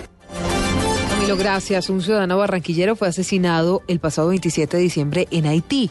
Todo esto por robarle su camioneta. La familia está pidiendo ayuda a la Cancillería para poder repatriar el cuerpo. Por este hecho hay dos personas capturadas, Harvey Jiménez. La familia del ciudadano barranquillero Eduard Moreno, asesinado el pasado 27 de diciembre en Haití, vive una difícil situación debido a que su cuerpo permanece en una morgue de este país caribeño desde el 31 de diciembre, fecha en la que encontraron su cadáver con varias puñaladas. Se conoció que esta persona, ingeniero hidráulico de profesión, vivía hace 22 años en Haití y fue asesinado por dos mecánicos de confianza que le robaron su vehículo, una camioneta Mercedes-Benz modelo 2011. Su hermano Julio Moreno, quien vive en Barranquilla, le solicitó a la Cancillería apoyo para poder repatriar el cadáver. autoridades haitianas son bastante lentas, o sea, no se mueve tan fácil, no hay médico forense, o sea, es muy complicado para que entreguen el cuerpo, entonces eh, estamos pidiendo ayuda con tal de que, que nos puedan ayudar a repatriar el cuerpo. Los dos indicados por este crimen fueron capturados cuando intentaban cruzar la frontera entre Haití y República Dominicana en el vehículo de la víctima. Más noticias, cientos de iraníes protestaron en Teherán con fuertes lemas contra el sistema islámico y la Guardia Revolucionaria. Todo eso luego de que reconocieran que derribaron por error un avión ucraniano, lo que causó la muerte a 176 personas. Estefanía. En la puerta de la Universidad Tecnológica Amir Kabir de Teherán, los ciudadanos se congregaron en principio para prender velas en homenaje a los fallecidos, entre los que hay 26 estudiantes de universidades iraníes. Pero luego se convirtió en una protesta contra las autoridades que negaron hasta hoy la hipótesis del derribo del avión, pese a que ya había sido planteada por varios países. Los asistentes gritaban consignas como la renuncia no es suficiente, un juicio es necesario o muéranse, muéranse por esa vergüenza. Incluso estaban exigiendo la renuncia del líder supremo de Irán y también la del comandante en jefe de las Fuerzas Armadas. La protesta provocó el despliegue de dispositivos de fuerzas de seguridad en los alrededores de la universidad y en el centro de Teherán, al igual que el uso de gas lacrimógeno. En deportes vamos a hablar de David Ospina, es titular con el Napoli y Zlatan marcó gol con el Milan, Joana. Así es, ha comenzado el partido entre el Napoli y la Lazio, donde el colombiano David Ospina es titular con el conjunto napolitano. También eh, Davinson Sánchez jugará con el Tottenham ante el Liverpool a las 12.30 del día. Recordemos que también a las 2.30 Muriel y Zapata serán visitantes con el Atalanta que jugará ante el Inter. En España, Carlos Vaca a las 3 de la tarde jugará con el Villarreal ante el Oriel Auriela y Quintero y Borré en Argentina a las 6.30 con River visitan a Nacional. Y referenciamos a Zlatan Ibrahimovic que marcó su primer gol con el Inter, esto en el fútbol italiano, con su equipo que derrotó 2 por 0 al Cagliari.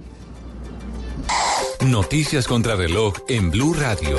La noticia en desarrollo hasta ahora, falla de la quinta rueda, una falla de una de una de las ruedas de un transmilenio ocasionó que el segundo vagón se soltara en la Trancala Caracas, esto en el centro de Bogotá, a la altura de la estación Marley. Sin embargo, este hecho no dejó lesionados.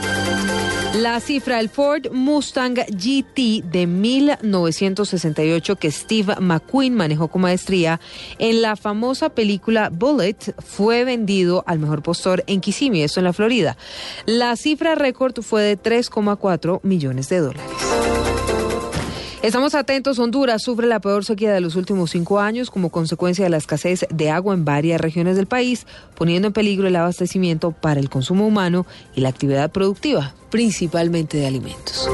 Son las 12 del mediodía, 8 minutos. Detalles de todas estas noticias en blurradio.com, en Twitter, arroba blurradioco.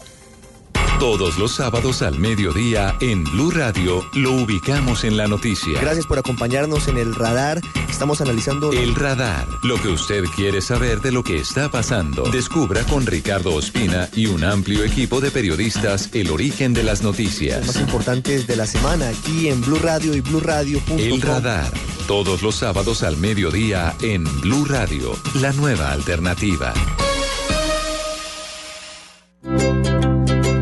¿Qué es ser mamá?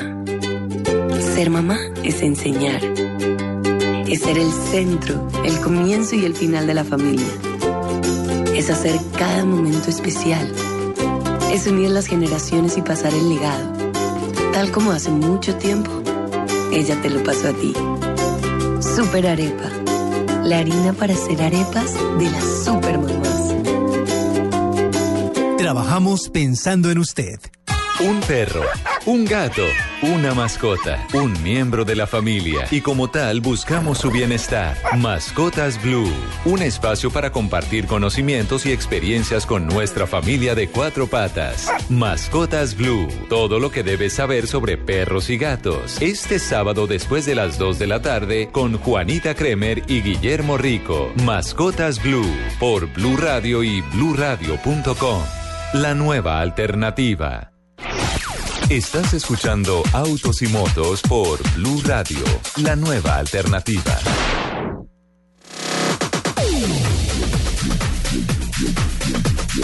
Del día, nueve minutos, arrancamos nuestra segunda hora. Bueno, está movido de todo este tema de Uber en las redes, en todos los lados, ¿no? Es un tema social y económico que afecta a muchas personas.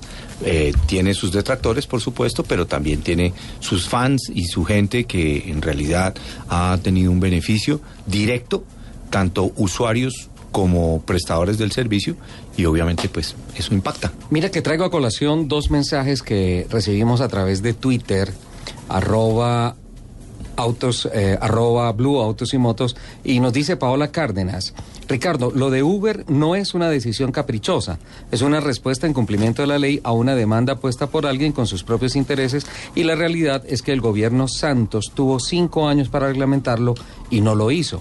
Y también Jason Molina nos escribe esto a través de Twitter. Soy un taxista, su apreciación es válida, pero debe haber un control en la cantidad de vehículos que prestan un servicio público, porque si no la hay, me dan ganas de vender mi taxi y comprar cinco vehículos particulares y ponerlos a trabajar en plataformas y la movilidad, ¿dónde queda?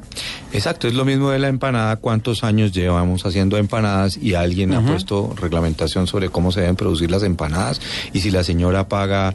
Y lo que eh, se produce se consume, ¿no? Exactamente. Pero son muy válidos y le agradezco a nuestros, nuestros oyentes que formen parte de esta historia. Y, y es, eh, y es este un debate de- realmente porque Sí, es claro. un debate y no nadie tiene la verdad absoluta sobre el tema. Eso es, es, es un, un tema muy, muy álgido. esta decisión preci no pues, no puedo decir que precipitada, sino tal vez un poco sorpresiva de Uber de cortar tan tajantemente su operación en tan corto tiempo, sabiendo que legalmente podría extenderse eh, mucho tiempo más, de pronto podría entenderse como algo de presión de la compañía. Yo creo que ellos están también buscando eh, hacer un Mover poco de pública. presión, sí, en la opinión pública, efectivamente, para que justamente hagamos todo lo que estamos haciendo en redes, en medios, donde estamos eh, sentando nuestra posición eh, respecto al tema que por estos días es el principal tema en donde los Uber eh, los quienes son eh, prestadores de este servicio como los usuarios pues tienen sus diferencias y yo creo que esto va a generar efectivamente un boom que yo creo que en un par de meses vamos a estar hablando de las consecuencias, secuelas que ha tenido todo esto y el y efectivamente la, la- el eco que está buscando Uber con, con esta decisión tan tajante es eh, generar ese ruido en medios, Esa presión, en redes, sí, para que pronto empecemos a, a buscar Hay, alternativas. hay gobiernos que han encontrado soluciones. Yo creo que pronto podría decidirse una comisión por parte del gobierno para mirar cómo se podría concertar todo todo este tema. ¿Te parece? Yo creo que lo van a hacer. Vale, ok. Continuamos adelante, 12 del día, 13 minutos. Eh, bueno, Marta Patricia, habíamos quedado con el tema de que, listo, te llaman las compañías, ustedes tienen ya establecido como un banco de datos de clientes, que son las personas que acceden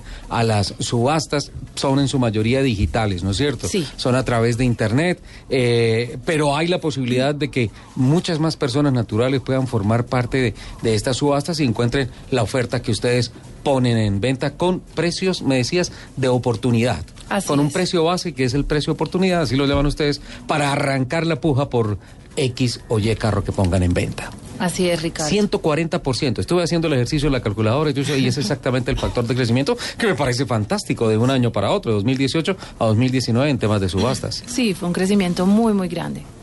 Bueno, ¿el proceso cómo continúa?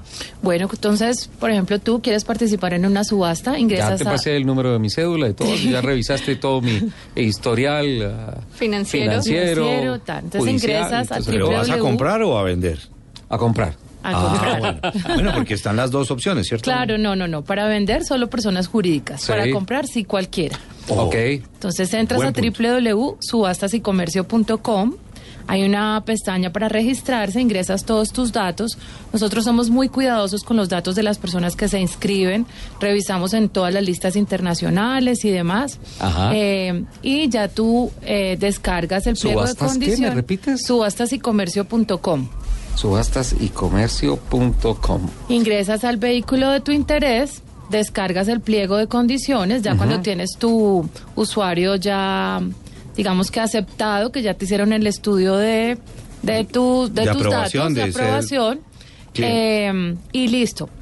A diferencia de las subastas presenciales, perdón, de las ventas presenciales, tú tienes la oportunidad de ir a ver los carros, pero no de llevarlos a un peritaje.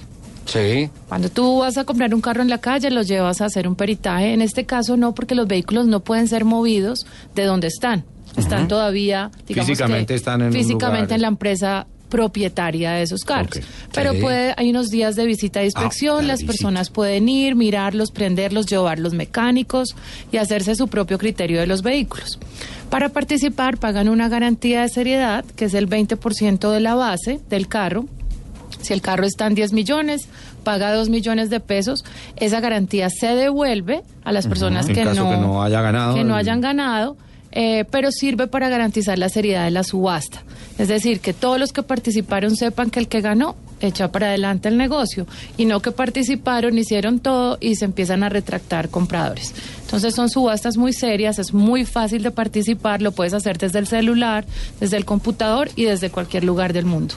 Qué bueno, allá estoy viendo aquí la oferta, hay unas camioneticas que me parecen interesantes, capitán, le servirían a usted para, para todas las travesías que se hacen y listo. Entonces ya quedé matriculado, quedé registrado y, ustedes nos mandan la información, es decir, tal día, tal hora, abrimos la subasta. Y como ya quedas en la base de datos, te van a seguir llegando semanalmente las invitaciones a todas las subastas que hay. Entonces, a las 3 de la tarde del próximo 17 de enero voy a entrar a pujar por una ¿Ford? Ford. ¿Estamos viendo la misma? Sí, modelo 2009 que arranca en 13 millones 500 y se ve bien bonita eso. Ajá. Está Le ponemos winche capitán y llegamos a Puerto Carreño. Pero claro, winche, llantas y suspensión. Pues yo creo que el te- Y si es en julio, le ponemos un snorkel. pero está muy bonita esa camioneta. Además, está arrancando eh, bien, matrículas de Bogotá, placa impar. Bien. En la plataforma Son también vemos eh, pues las respectivas fotos que también ayudan creo que al, al comprador a tener Claro. una idea más clara del, del- de lo que se va a llevar y eso ayuda bastante. Alejandra, imagínate que yo tuve una pesadilla. Ajá. En estos días me soñé que había ido a una subasta, que había, me, me había metido en internet a una subasta y que estaban ofreciendo una BMW X3 y que la habían comprado en 20 millones de pesos. La, la, la pesadilla es que yo no tenía el computador en línea, no estaba registrado y una persona se la llevó por- y me desperté y dije, no, fue solo un sueño. ¿ah? ¿Qué No, tal esa no, pesadilla, Marta? No, no fue un sueño, fue real, fue real. ¿Será? Imagínate, nosotros tenemos un, uno de nuestros clientes, es una compañía aseguradora muy grande del país. Ajá. Eh, ¿Cuál es? Sura. ¿Sura? Eh, esta compañía nos entrega un listado de carros semanales, son subastas muy cortas, llegan los miércoles, eh, los viernes quedan publicadas en nuestra página para que la gente durante todo el fin de semana los pueda mirar y se subastan los martes.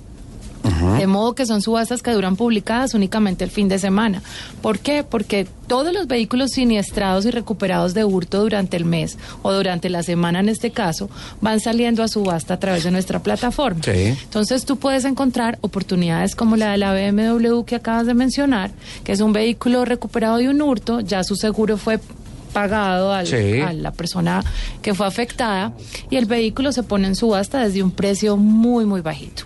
Entonces hay grandes oportunidades. O sea que el precio, el precio base, el precio de oportunidad estaba muy por debajo de los 20 millones de pesos. Sí, en ese caso sí, participó muchísima gente y logramos llevarle a ese precio.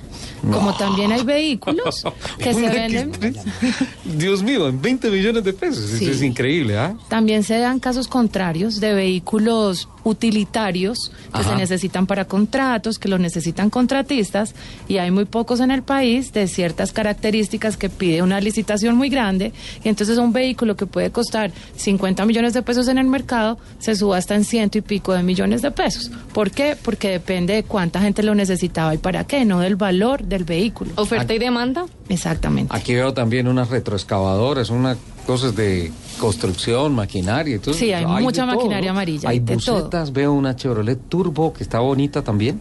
Eso nos funcionaría, capitán. Hay predios Para también. una carrera, algo así. Predios, Una chatarra, de volqueta. todo. Sí. No, no, no, una bucetica, una turbo. Una turbo, claro. Muy bonita.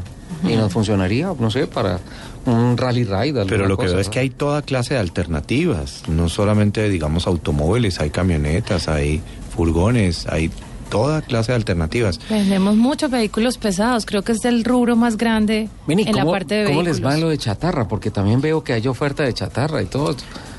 Los puestos. mm, Vendemos todo, cualquier cosa que le, que le sobre a una compañía en el país, nosotros lo subastamos. y lo ¿Cada cuánto están en haciendo liquidez. subastas de carros puntualmente? ¿Todas las semanas? Todas las semanas hay subastas de vehículos. Por ejemplo, estas las de siniestrados son los miércoles y el resto de vehículos son los viernes.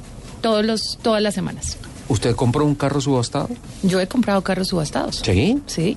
¿Y por qué no nos llama y no nos cuenta y no nos ayuda con ese tema? Ah, pues, fantástico. Para que no le vayan a llegar otros clientes y ella quiere llevarse la, la La- propuesta ¿a que ¿Quién le compró la, ¿quién No, compró la BMW? ese- esa BMW la compró eh, un usuario recurrente de la compañía.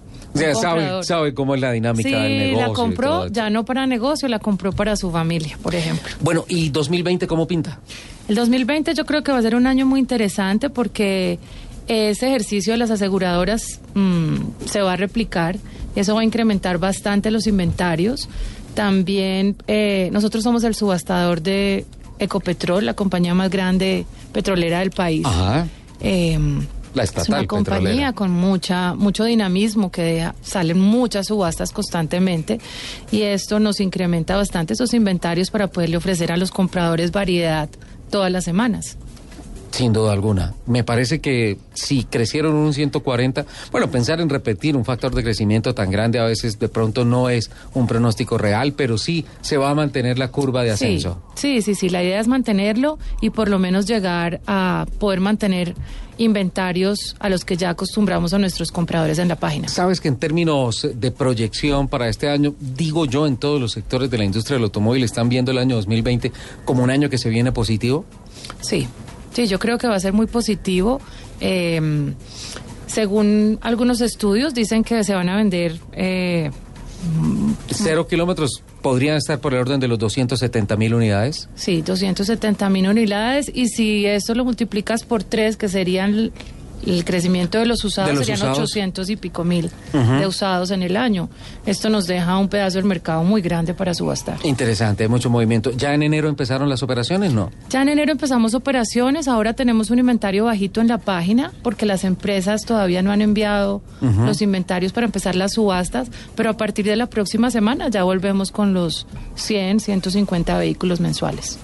Bueno, interesante el tema, ¿no? ¿Te quedas un ratico más con nosotros, Marta Claro que Patricia? sí, ¿Te parece? Claro que Eh, Capitán, ¿Dakar o cifras?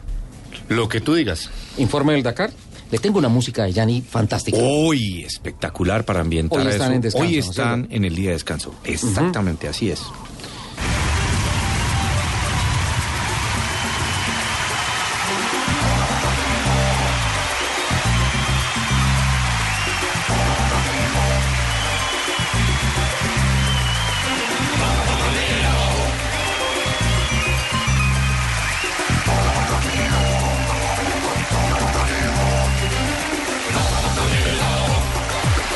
12.23 se ha cumplido el 50%, la primera mitad del recorrido del Rally Dakar por primera vez en Arabia Saudita.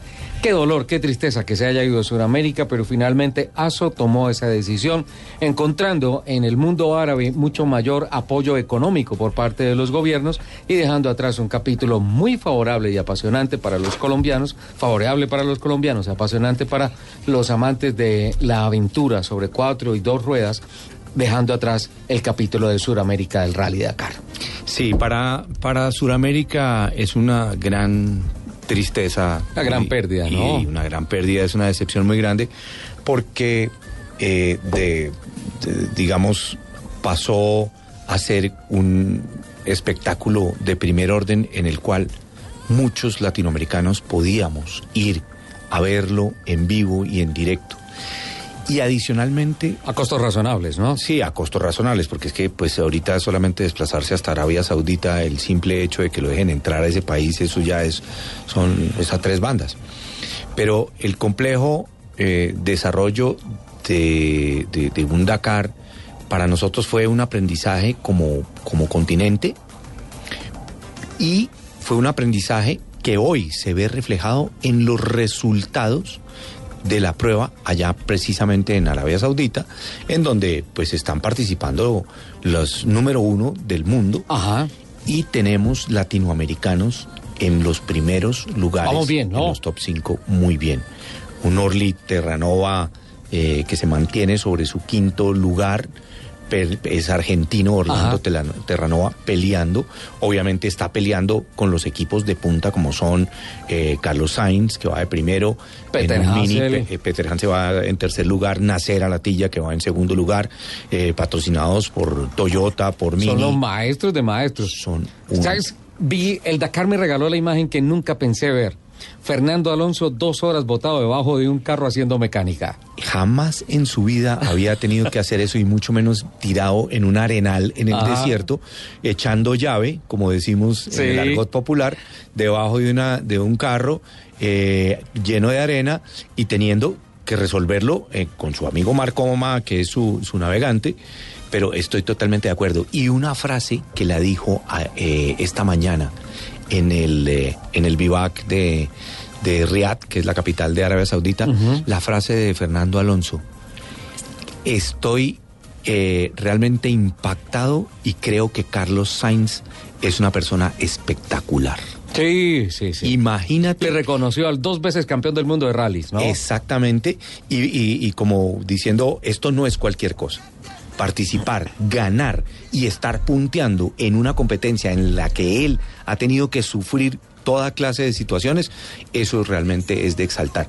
Y bueno, obviamente Fernando Alonso es una persona eh, completamente aterrizada y, es, y es un- como persona, una gran persona y reconoce perfectamente las eh, cualidades de, su nacional Carlos Sainz. Claro, capitán, eh, Messier Dakar, Estefan Peter Hansel, eh, con un nuevo récord, ¿no? Gana en África, gana en Sudamérica y gana en, en el mundo árabe, ¿no? Sí, pues ha, ganado, mira, curiosamente hay algo interesante. Eh, Peter Hansel ha ganado 13 veces el Rally Dakar, de las cuales 6 han sido en, moto? y 7 en auto. Eh, y, hay, y hay una cosa curiosa, eh, él casi nunca, ha- de las veces que ha ganado, ha sido ganando etapas, porque él lo que hace es ser consistente. Muy consistente y estar cuidándose mucho. Pero inicialmente en las dos primeras etapas eh, perdió mucho tiempo y en, en- en contraprestación lo que le ha tocado es acelerar a fondo y ha ganado dos etapas para poder mantenerse entre los top five. ¿Cómo vamos con los colombianos, capitán? Muy bien, muy bien, muy contentos. Mira, eh, hablemos de motos. Jordano Pacheco, él, él es un colombiano, eh, se llama Calidoso Racing Team. El Calidoso, El Calidoso. Él eh, ha tenido que trabajar durísimo. Él está en una categoría que se conoce como la categoría Originals. Está en motos, son motos de 450 centímetros cúbicos, que es la, lo, lo que se lo que se define en la reglamentación. Y adicionalmente él va en esa categoría originals, es como los originales que iniciaron el Dakar no llevan asistencia. Les entregan, ellos tienen una caja de más o menos 70 centímetros de larga. Perdón, por- capitán, es como unos amigos colombianos que en el año 2004 tenían que correr, hacer mecánica, relaciones públicas, comunicados de prensa y producción de televisión. Y producción de- Ellos mismos ahí en su misma participación. Exactamente. Es lo mismo. Exactamente. Fácil. Marchar y repicar en la procesión. Así es. Así tal cual, sí. Perfecto recuerdo y, y remembranza de, de- Así es, así es. Y nos tocó hacer mecánica, obviamente. Muchas Varias veces.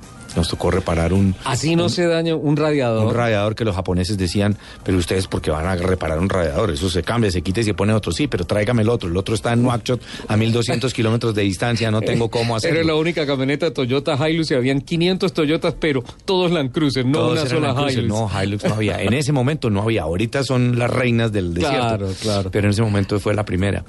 Bueno, el, el caso es que Giordano, mira, se tuvo una caída muy fuerte en, el, en la quinta etapa, se, se dio un golpe muy fuerte y sin embargo se subió. Nosotros vimos unas imágenes dramáticas de él explicando todo su dolor y lo que estaba sintiendo, incluso con algunas lágrimas. Eh, y, y registramos con satisfacción que se subió otra vez a la moto y, Y dijo, no me retiro. Y, y pongo eh, eh, un recuerdo de manifiesto de una frase de Ricardo Soler Mantilla en la mitad de por allá en Burkina Faso o en Bamako, cerca a la capital de Malí. Cerca, cerca de Bamako. De, de Bamako en Malí. No, que- en Ayun de la Troa. o llegando a Ayun de la Troa, de la Troa. donde tu amigo En Baja, Marruecos. en Ajá. Marruecos. No, no, no. No, no, no, Mauritania, Mauritania, Mauritania, Mauritania, exactamente. Y entonces dice Ricardo Soler, no, yo me voy a bajar de acá, me, me quiero ya, no quiero seguir más, y dijo una cantidad de groserías que él nunca las dice, y menos al aire, pero entonces en esta ocasión se le salieron todas. Lo, lo interesante fue que en, en eso aprendimos una lección fundamental, y la lección es, lo fácil siempre será retirarse. Sí, claro. No seguir. Esto está muy difícil, esto está muy duro. Pero eso apliquémoselo a todo en la vida, inclusive a las subastas aquí de Marta Patricia, ¿no? Uno no se puede retirar. o sea, Entonces, el tema es, siempre lo más difícil será levantarse y seguir adelante. Y Giordano lo hizo. Y está hoy en el día de descanso, Descanso. allá. Es esencial Un aplauso este para día. Para realmente. Hay que aprovechar para dormir, para hidratarse, para, dormir, bien. para hacer dormir especialmente. Mira, le hicieron una entrevista en Fox Sports eh, el eh, Juan Fosaroli y Pablo Esquilachi y le preguntaban, bueno, y- y díganos la verdad, usted eh, que está haciendo esto, ¿cuánto se demora? Eh, para dedicarle mecánica después de hacer 10 horas montado en la moto, llegar y tener que comer algo, leer el libro de ruta y prepararlo. Bueno, y usted tiene que hacer mecánica, más o menos cuál es el promedio. Me dijo, cuando me demoro poquito porque no hay nada que hacer, son dos horas. Pero cuando me tengo que demorar haciendo un cambio de alguna pieza, son cinco horas. Cinco horas, imagina. Además de mecánica, más correr, más tener que hacer todos sus, sus trabajos. El otro colombiano que le tenemos una también un respeto enorme y, y- y- y- y queremos eh, manifestarle desde acá, desde estos micrófonos, que es un héroe y, un- y cumple unas hazañas brutales, es Nicolás, Robledo. Nicolás. ¿Cómo va, Nico? Nico va muy bien, va decimotercero en la general de quads, decimotercero, pero óyeme esto, en la categoría de él va en tercer lugar. Qué bueno, tiene podium provisional. Él tiene clarísimo algo. Él no quiere ser el más rápido, porque no puede ser el más rápido, y ahorita te explico técnicamente por qué, sino que él quiere terminar. Pero con el solo hecho de terminar una carrera tan supremamente duro, el podio casi que está garantizado. Entonces, animarlo y decirle, como a él le Fuerza. gusta que le digamos, la fuerza, la fuerza te acompaña, que la fuerza te acompañe siempre, como, como Star Wars. Capitán, eh, vamos a el corte. Tenemos que hacer el corte de la media hora y ya continuamos con la conclusión de esto y las cifras que no las he lanzado. Bueno, sí. Todos los sábados al mediodía en Blue Radio lo ubicamos en la noticia. Gracias por acompañarnos en el radar. Estamos analizando El radar, lo que usted quiere saber de lo que está pasando. Descubra con Ricardo Ospina y un amplio equipo de periodistas el origen de las los más noticias. importantes de la semana aquí en Blue Radio y BlueRadio.com. El radar, todos los sábados al mediodía en Blue Radio, la nueva alternativa. Y rugidos en autos y motos de Blue Radio. Voces y rugidos. Peugeot cerró la década como una de las firmas de mayor crecimiento del sector automotor a nivel nacional. La marca francesa ascendió del puesto 20 al 15 en el ranking de firmas del sector, pasando del 0.5% de participación en 2018 al 0.8% en 2019. Peugeot celebra el incremento del 41.3% en ventas con respecto al año anterior al registrar 1.850 unidades matriculadas. El Peugeot 2008 se ubicó como el más exitoso del portafolio con un crecimiento del 174%, seguido por el SUV 3008 cuyo aumento alcanzó el 29.1%. Adriana Casadiego, directora de Peugeot Colombia, estima que la firma venderá cerca de 2.400 unidades al cierre de 2020. En las proyecciones se espera un crecimiento cercano al 30% facturación en el territorio nacional. El Autódromo de Dubái, con un circuito de 5.390 kilómetros, será el escenario para que Tatiana Calderón participe en una nueva ronda triple, correspondiente a la segunda fecha de la Fórmula 3 Asian Championship. Calderón, que viene a realizar prometedores entrenamientos en Daytona el pasado fin de semana para su primera carrera de resistencia, se encuentra lista para continuar su proceso de, dentro del campeonato, lo cual tuvo un inicio positivo, terminado cuarta y novena en la segunda y tercera competencia de la primera fecha que se realizó en Sepania. El pasado 27 de diciembre, Transmilenio hizo público los resultados de la licitación para la renovación de los buses zonales del Sistema Integrado de Transporte SITP de Bogotá. De las 13 unidades funcionales licitadas, solo tres han sido debidamente adjudicadas, habiéndose posicionado Scania como la oferta más eficiente tanto en términos operativos como económicos y medioambientales. Las tres unidades funcionales adjudicadas corresponden a los operadores Grupo Masivo, dos unidades, y Gran América Grupo Express, una unidad. Entre ambos han adquirido 701 buses que serán destinados para la operación zonal del SITP. De los 701 buses adjudicados, 534 buses son padrones, Scania de 12 metros, en configuración de ejes 4x2 y equipados con un motor de 280 caballos de fuerza propulsados a gas, bajo normativa de emisiones Euro 6, mientras que los restantes 167 son bucetones Volkswagen Volksbus de 9 metros, equipados con motor diésel Euro 6. En el marco de CES 2020, Consumer Electronics Show, evento que se llevó a cabo en Las Vegas entre el 7 y el 10 de enero, Fiat Chrysler Automóviles FCA exhibió sus más novedosas tecnologías relacionadas con electrificación, experiencia de usuario y conectividad en una matriz visual y física. Fueron gran novedad los modelos Jeep Wrangler y Compass eléctricos enchuflables que anticiparon la promesa de la marca de ofrecer electrificación en sus autos de total tracción para el año 2022. Esta nueva referencia de vehículos todoterreno se presentó como 4XE.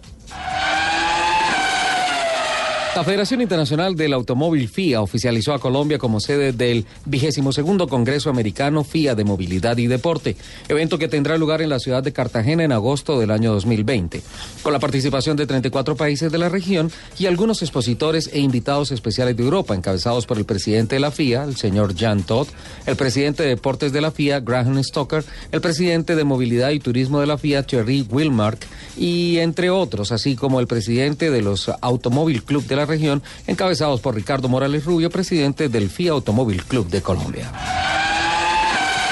En su cuenta oficial de Twitter, el Campeonato de Automovilismo TC2000 Colombia afirmó esta semana que el fin de semana del 27 y 28 de marzo arrancará su temporada de competición en el Autódromo de Tocancipá dando a conocer su calendario oficial para el año 2020. TC 2000 Colombia rectificó sobre su formato de siete fechas oficiales, dentro de las que se celebra 16 competencias puntuales para su categoría top y 14 para todas las categorías de ascenso.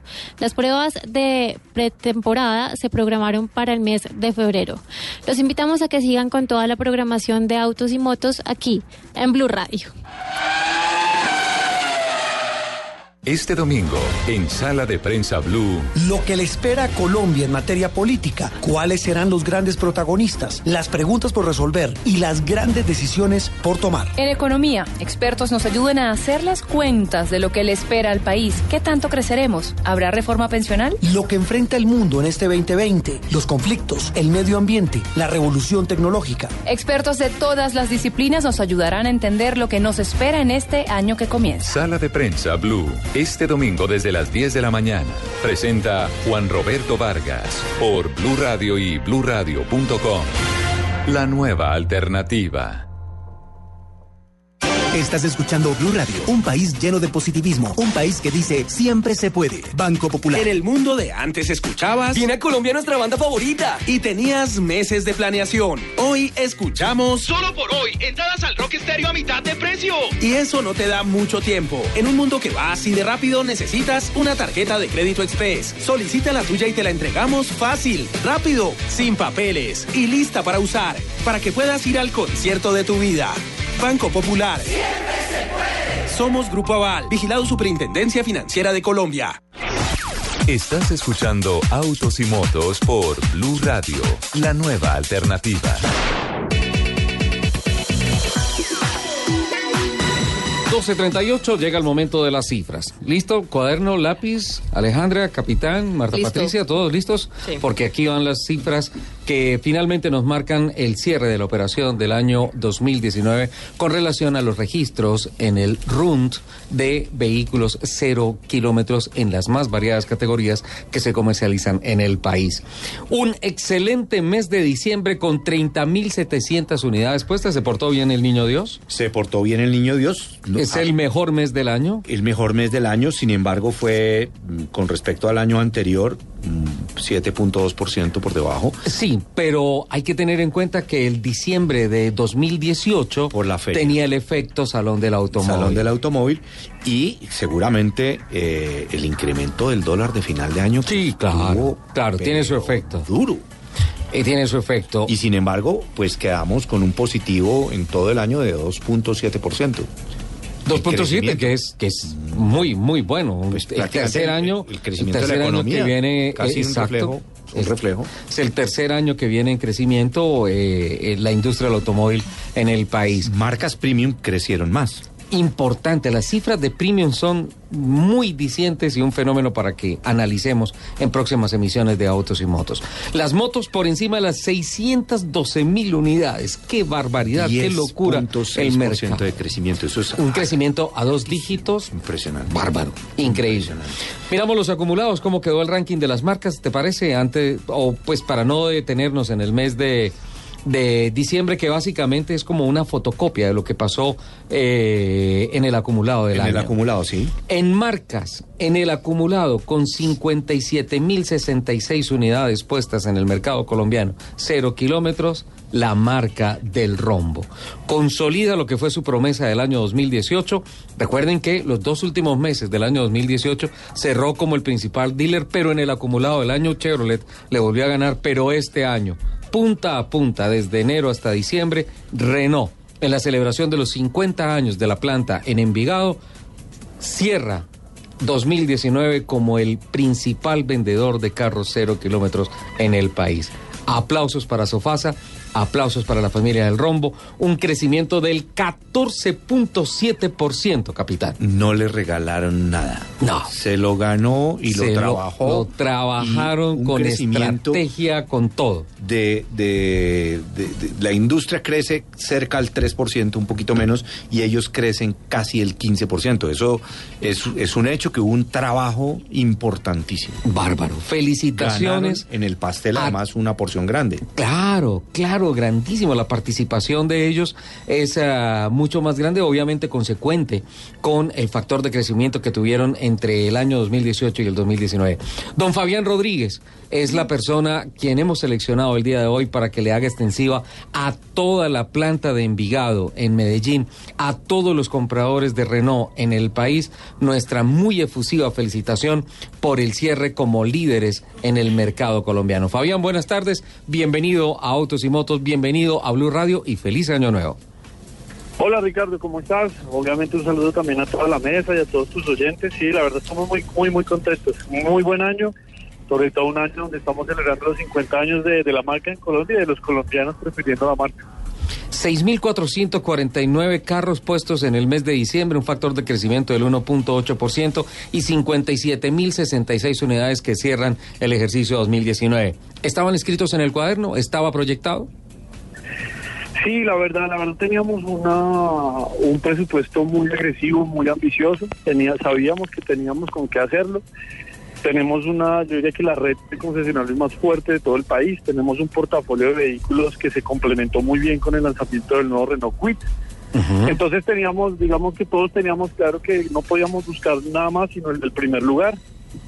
Que ya habíamos tenido el año anterior incluso sin Quit sobre el mercado de vehículos particulares y utilitarios y que este año pues ya lo notificamos con más de 13 mil unidades de diferencia sobre el segundo. Es importante resaltar que el quit no estuvo en la operación de todo el año. No, Quit, Quit lo lanzamos casi en marzo o abril, tuvo nueve meses de venta y ya de hecho fue el que entró a complementar el como quinto vehículo de la gama ubicado en el top 5, es decir, nosotros tenemos a Sandero, Logan, Stepway, Duster y Quit en el top 5 de 5. Los cinco carros están, estaba mirando las cifras y también los cuadros que nos envió a Andy y Fenalco.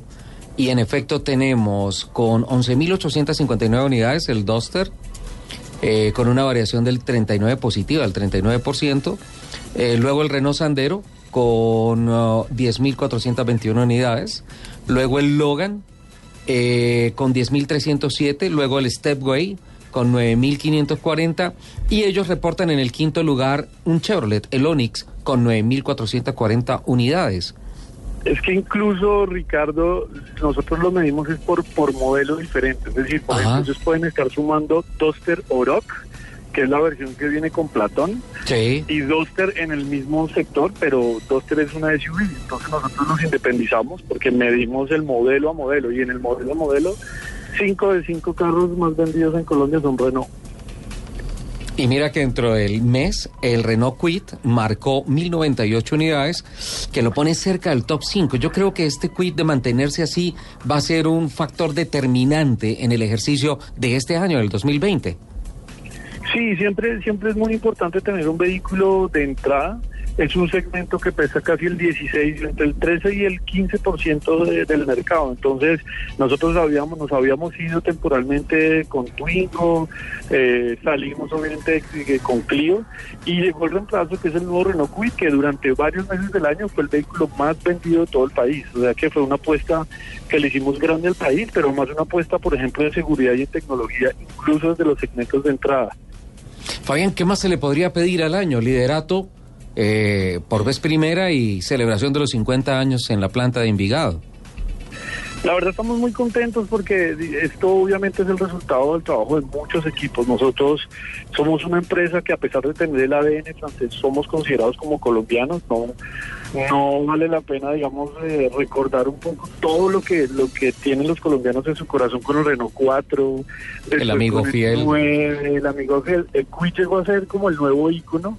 Pero no es el único, nosotros trabajamos muy fuerte aquí en la planta y a nivel mundo, obviamente como grupo, y como te mencionaba antes, somos, la verdad, tenemos la mejor red de concesionarios de todo el país, tenemos una cobertura muy grande en todo el país, en venta, en postventa, servicios, tecnología, calidad, entonces estamos muy contentos porque sí es la mejor manera de, celebrar el- el- los 50 años y además tener unos, unos retos muy ambiciosos para este año, ya con la gama mucho más completa, con vehículos eléctricos, con vehículos utilitarios, con pickups.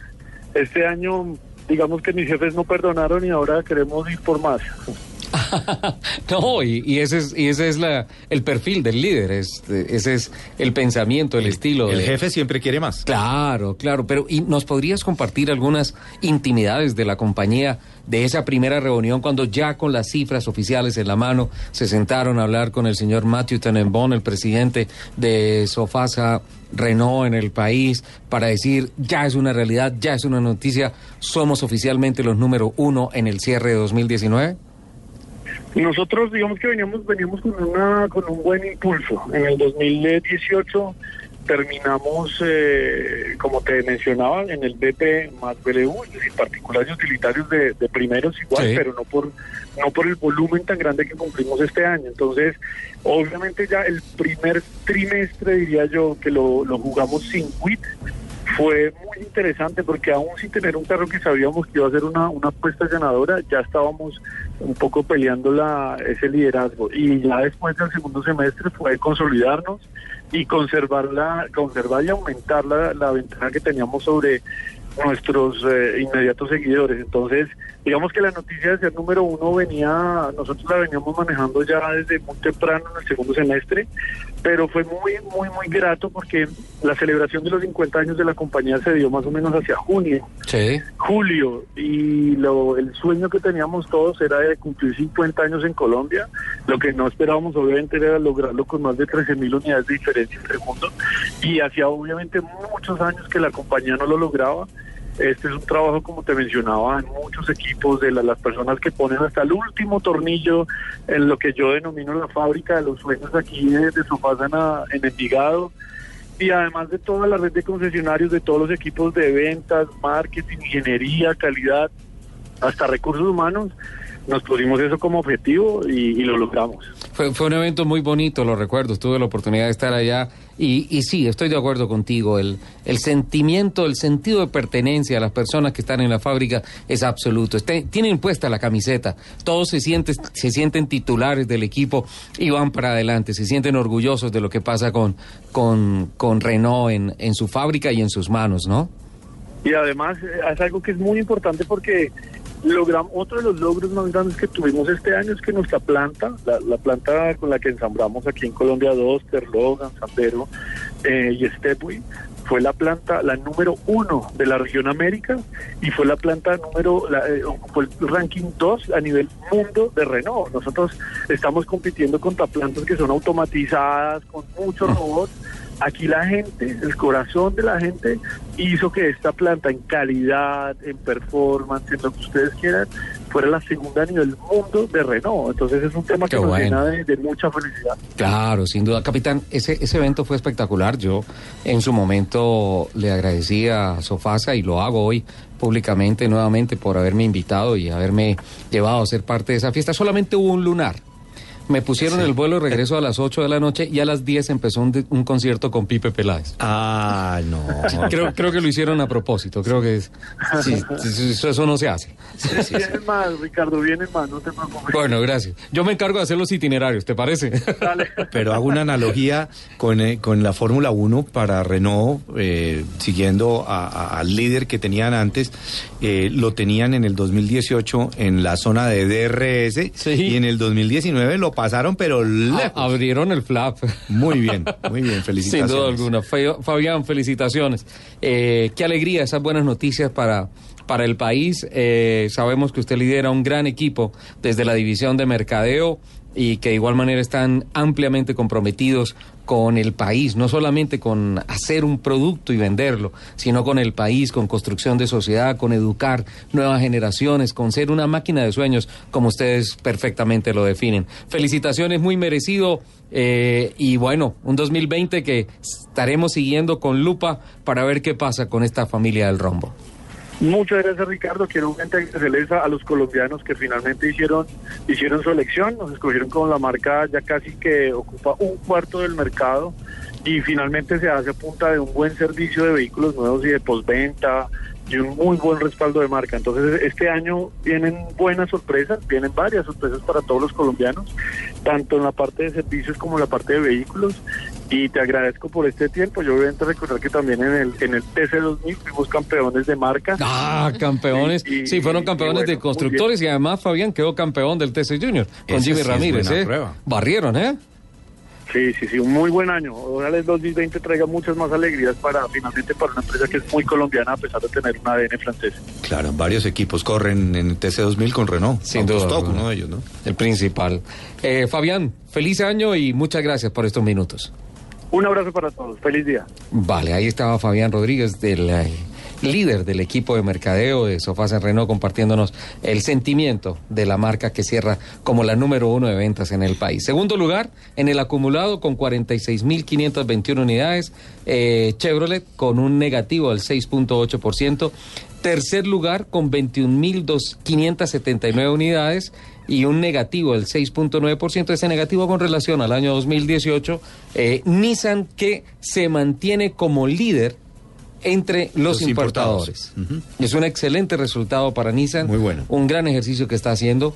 En el cuarto lugar, Mazda. con- Respirándole ahí pero en la ahí, nuca. cerquita, con llenó los espejos. 20.424 unidades, un negativo del 5.1%. En el quinto lugar, Kia, con un negativo del 4.7% con relación a 2018 y un acumulado de 20.015 vehículos en el quinto lugar. En el sexto lugar, uno de los ganadores del año, capitán.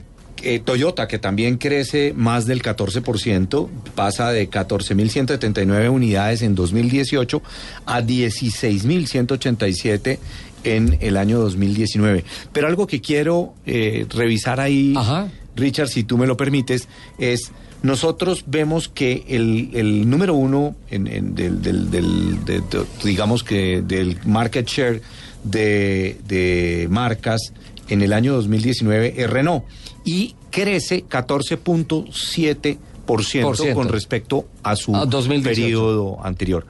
Todos los siguientes, segundo, tercero, cuarto y quinto, que son Chevrolet, Nissan, Mazda y Kia, todos han de- tenido un decrecimiento en su propia evaluación. Se van en negativo, de En negativo. 2018 a Curioso. 2019. Y Toyota sí, que está en el sexto lugar, pues obviamente en participación no es tan grande, pero sí, obviamente tiene un crecimiento altísimo, igual al de Renault, por encima del 14%. Increíble esto. Eh, otro ganador en el séptimo lugar, Volkswagen, con 14.214 unidades. Y un crecimiento del 6.1.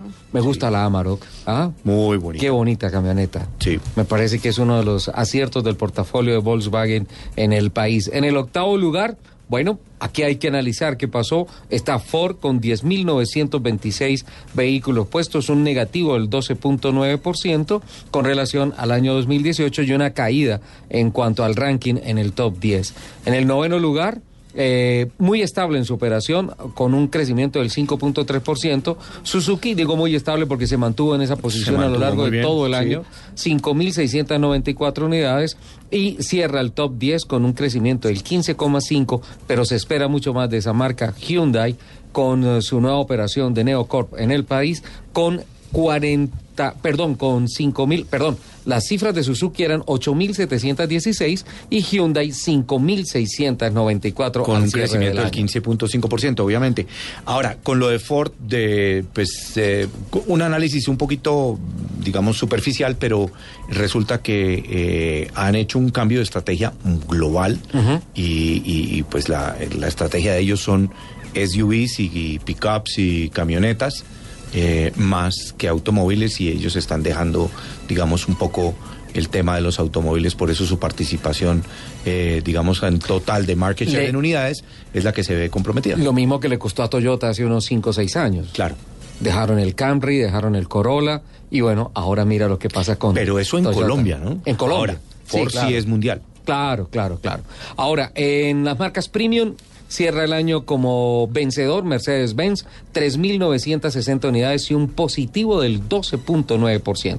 Yo creo que las cifras que presenta Mercedes-Benz en 2019 son verdaderamente sensacionales. Hay que aplaudir lo que hizo la marca de la estrella en el año. En el segundo lugar, en segmento premium, 3.623 unidades, BMW, un negativo del 1%, Jeep en el tercer lugar, un negativo del 1.8%, 1.594 unidades, sin embargo considero destacada esa ubicación de Jeep. En el cuarto lugar, Audi con 1.367 unidades, un negativo del 3.4%. En el cinco lugar, creciendo 12.1%, 879 unidades, Volvo.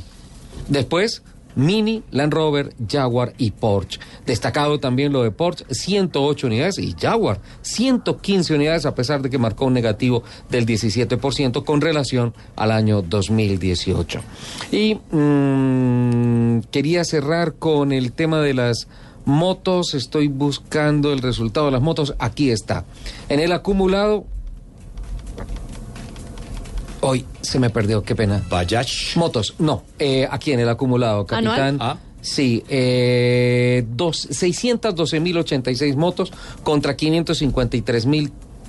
553.361 del año 2018 y un positivo del 10.6% y Bayak se vuelve eh, a ratificar como la marca líder en el mercado. Como la marca líder. Estas grande. cifras nos dan para estudio, análisis, invitados, noticias a lo largo de todo el mes de enero. Es nuestra promesa periodística acá en Autos y Motos. ¿Le parece, capitán? Me parece muy ¿Le bien. parece, Alejandra? Me parece muy bien, Ricardo. ¿Subastamos estos temas? Uh, Marta Patricia, por favor. Me parece que sí. bueno, este año nos tienes que acompañar para que nos eh, generes toda la información del comportamiento de las subastas, que son un mercado muy interesante y que tal vez no tiene toda la atención que merecería. Yo creo que sí, falta mucha difusión aún, mucho conocimiento. Mm, las personas no conocen aún que hay una gran oportunidad de negocio en todo lo que se subasta, semanalmente además. Y las empresas que requieren, digamos, renovar su flota, pues tienen aquí una oportunidad muy buena de, tener una empresa seria que les ayuda a hacer su proceso de venta. Y todas de- las de semanas vehículos están usados. trabajando en Todas eso, las ¿no? semanas, además nosotros tenemos un plus interesante y es que nosotros tenemos nuestro propio departamento de tramitología. Entonces los carros los entregamos al día, traspasados, todo eso le da mucha Buenísimo. seguridad a los vendedores y es muy cómodo para los compradores. Claro, porque eso es un tienen tema nada. engorroso de papelería. Sí, entonces nosotros bueno hacemos todo. ¿Consideran que deberían mejorar de pronto en aspectos como la agencia de comunicaciones y relaciones públicas de, de la marca, ¿no? Yo creo que eso es de, los me- de lo mejorcito que tenemos. ¿Quién está liderando ese proceso? Eh, es una compañía liderada por Angélica Mesa. Ah, Angélica, y está con nosotros siempre. Hola, Angélica, ¿cómo estás? Hola Ricardo, pensé que no me iban a invitar a Un participar un poco. Más cerca, es que date cuenta lo movido que estuvo todo el programa, pero además eh, tú siempre cumples una función estratégica porque mientras estamos hablando acá, estás haciendo contactos, llamando, mandando información, publicando muchas cosas, nunca paras de trabajar. Eso es cierto, y más los sábados aquí nos encanta venir a participar y compartir con ustedes porque este programa nos trae muy buenos recuerdos y siempre nos han abierto las puertas para venir a contar un poquito de lo que hacemos con nuestros clientes. Hacía rato no venías al programa. Sí. Les pido mil disculpas, los tenía muy abandonados, pero bueno, aquí estamos y vamos a tener muchos temas este año para poder venir y compartírselos. ¿Sigue en pie la propuesta que hagamos algún especial desde Barranquilla? Total, Barranquilla es mi tierra. Allá bienvenido siempre. Perfecto. Mm, Hoy vienes súper acompañada.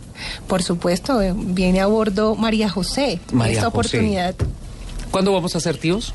En marzo, posiblemente Ya. para el 26 de marzo. 26 de marzo. Sí, señor, ya estamos súper ansiosos, ya como en la cuenta regresiva, eh, queriendo que todo salga bien y que Diosito nos la mande con todas las bendiciones. Por el tamaño de tu barriguita, ¿es María José o María José y compañía? Yo creo que vienen gemelas ahí. ¿ah? Esperemos que solo sea María José. Pero María José llegó con torta y helado y todo, nos trajo Super unos- calorías. Y llegaron también las noticias. Muchísimas gracias a nuestros invitados. Capitán, muchísimas gracias. Nos vamos. Richard, un abrazo grande. eh, seguimos viendo el Dakar. Esperemos que Claro. el sábado tengamos ya, Super programa. eh, buenas, noticias. noticias. ya con la bandera cuadros. Alejandra, Ricardo, muchas gracias. Feliz tarde para todos. Esperamos vernos la próxima semana. aquí están las noticias de voces y sonidos de Colombia y el mundo. Todos los sábados al mediodía en Blue Radio lo ubicamos en la noticia. Gracias por acompañarnos en el radar. Estamos analizando El radar, lo que usted quiere saber de lo que está pasando. Descubra con Ricardo Ospina y un amplio equipo de periodistas el origen de las los noticias. más importantes de la semana aquí en Blue Radio y BlueRadio.com. El radar, todos los sábados al mediodía en Blue Radio, la nueva alternativa.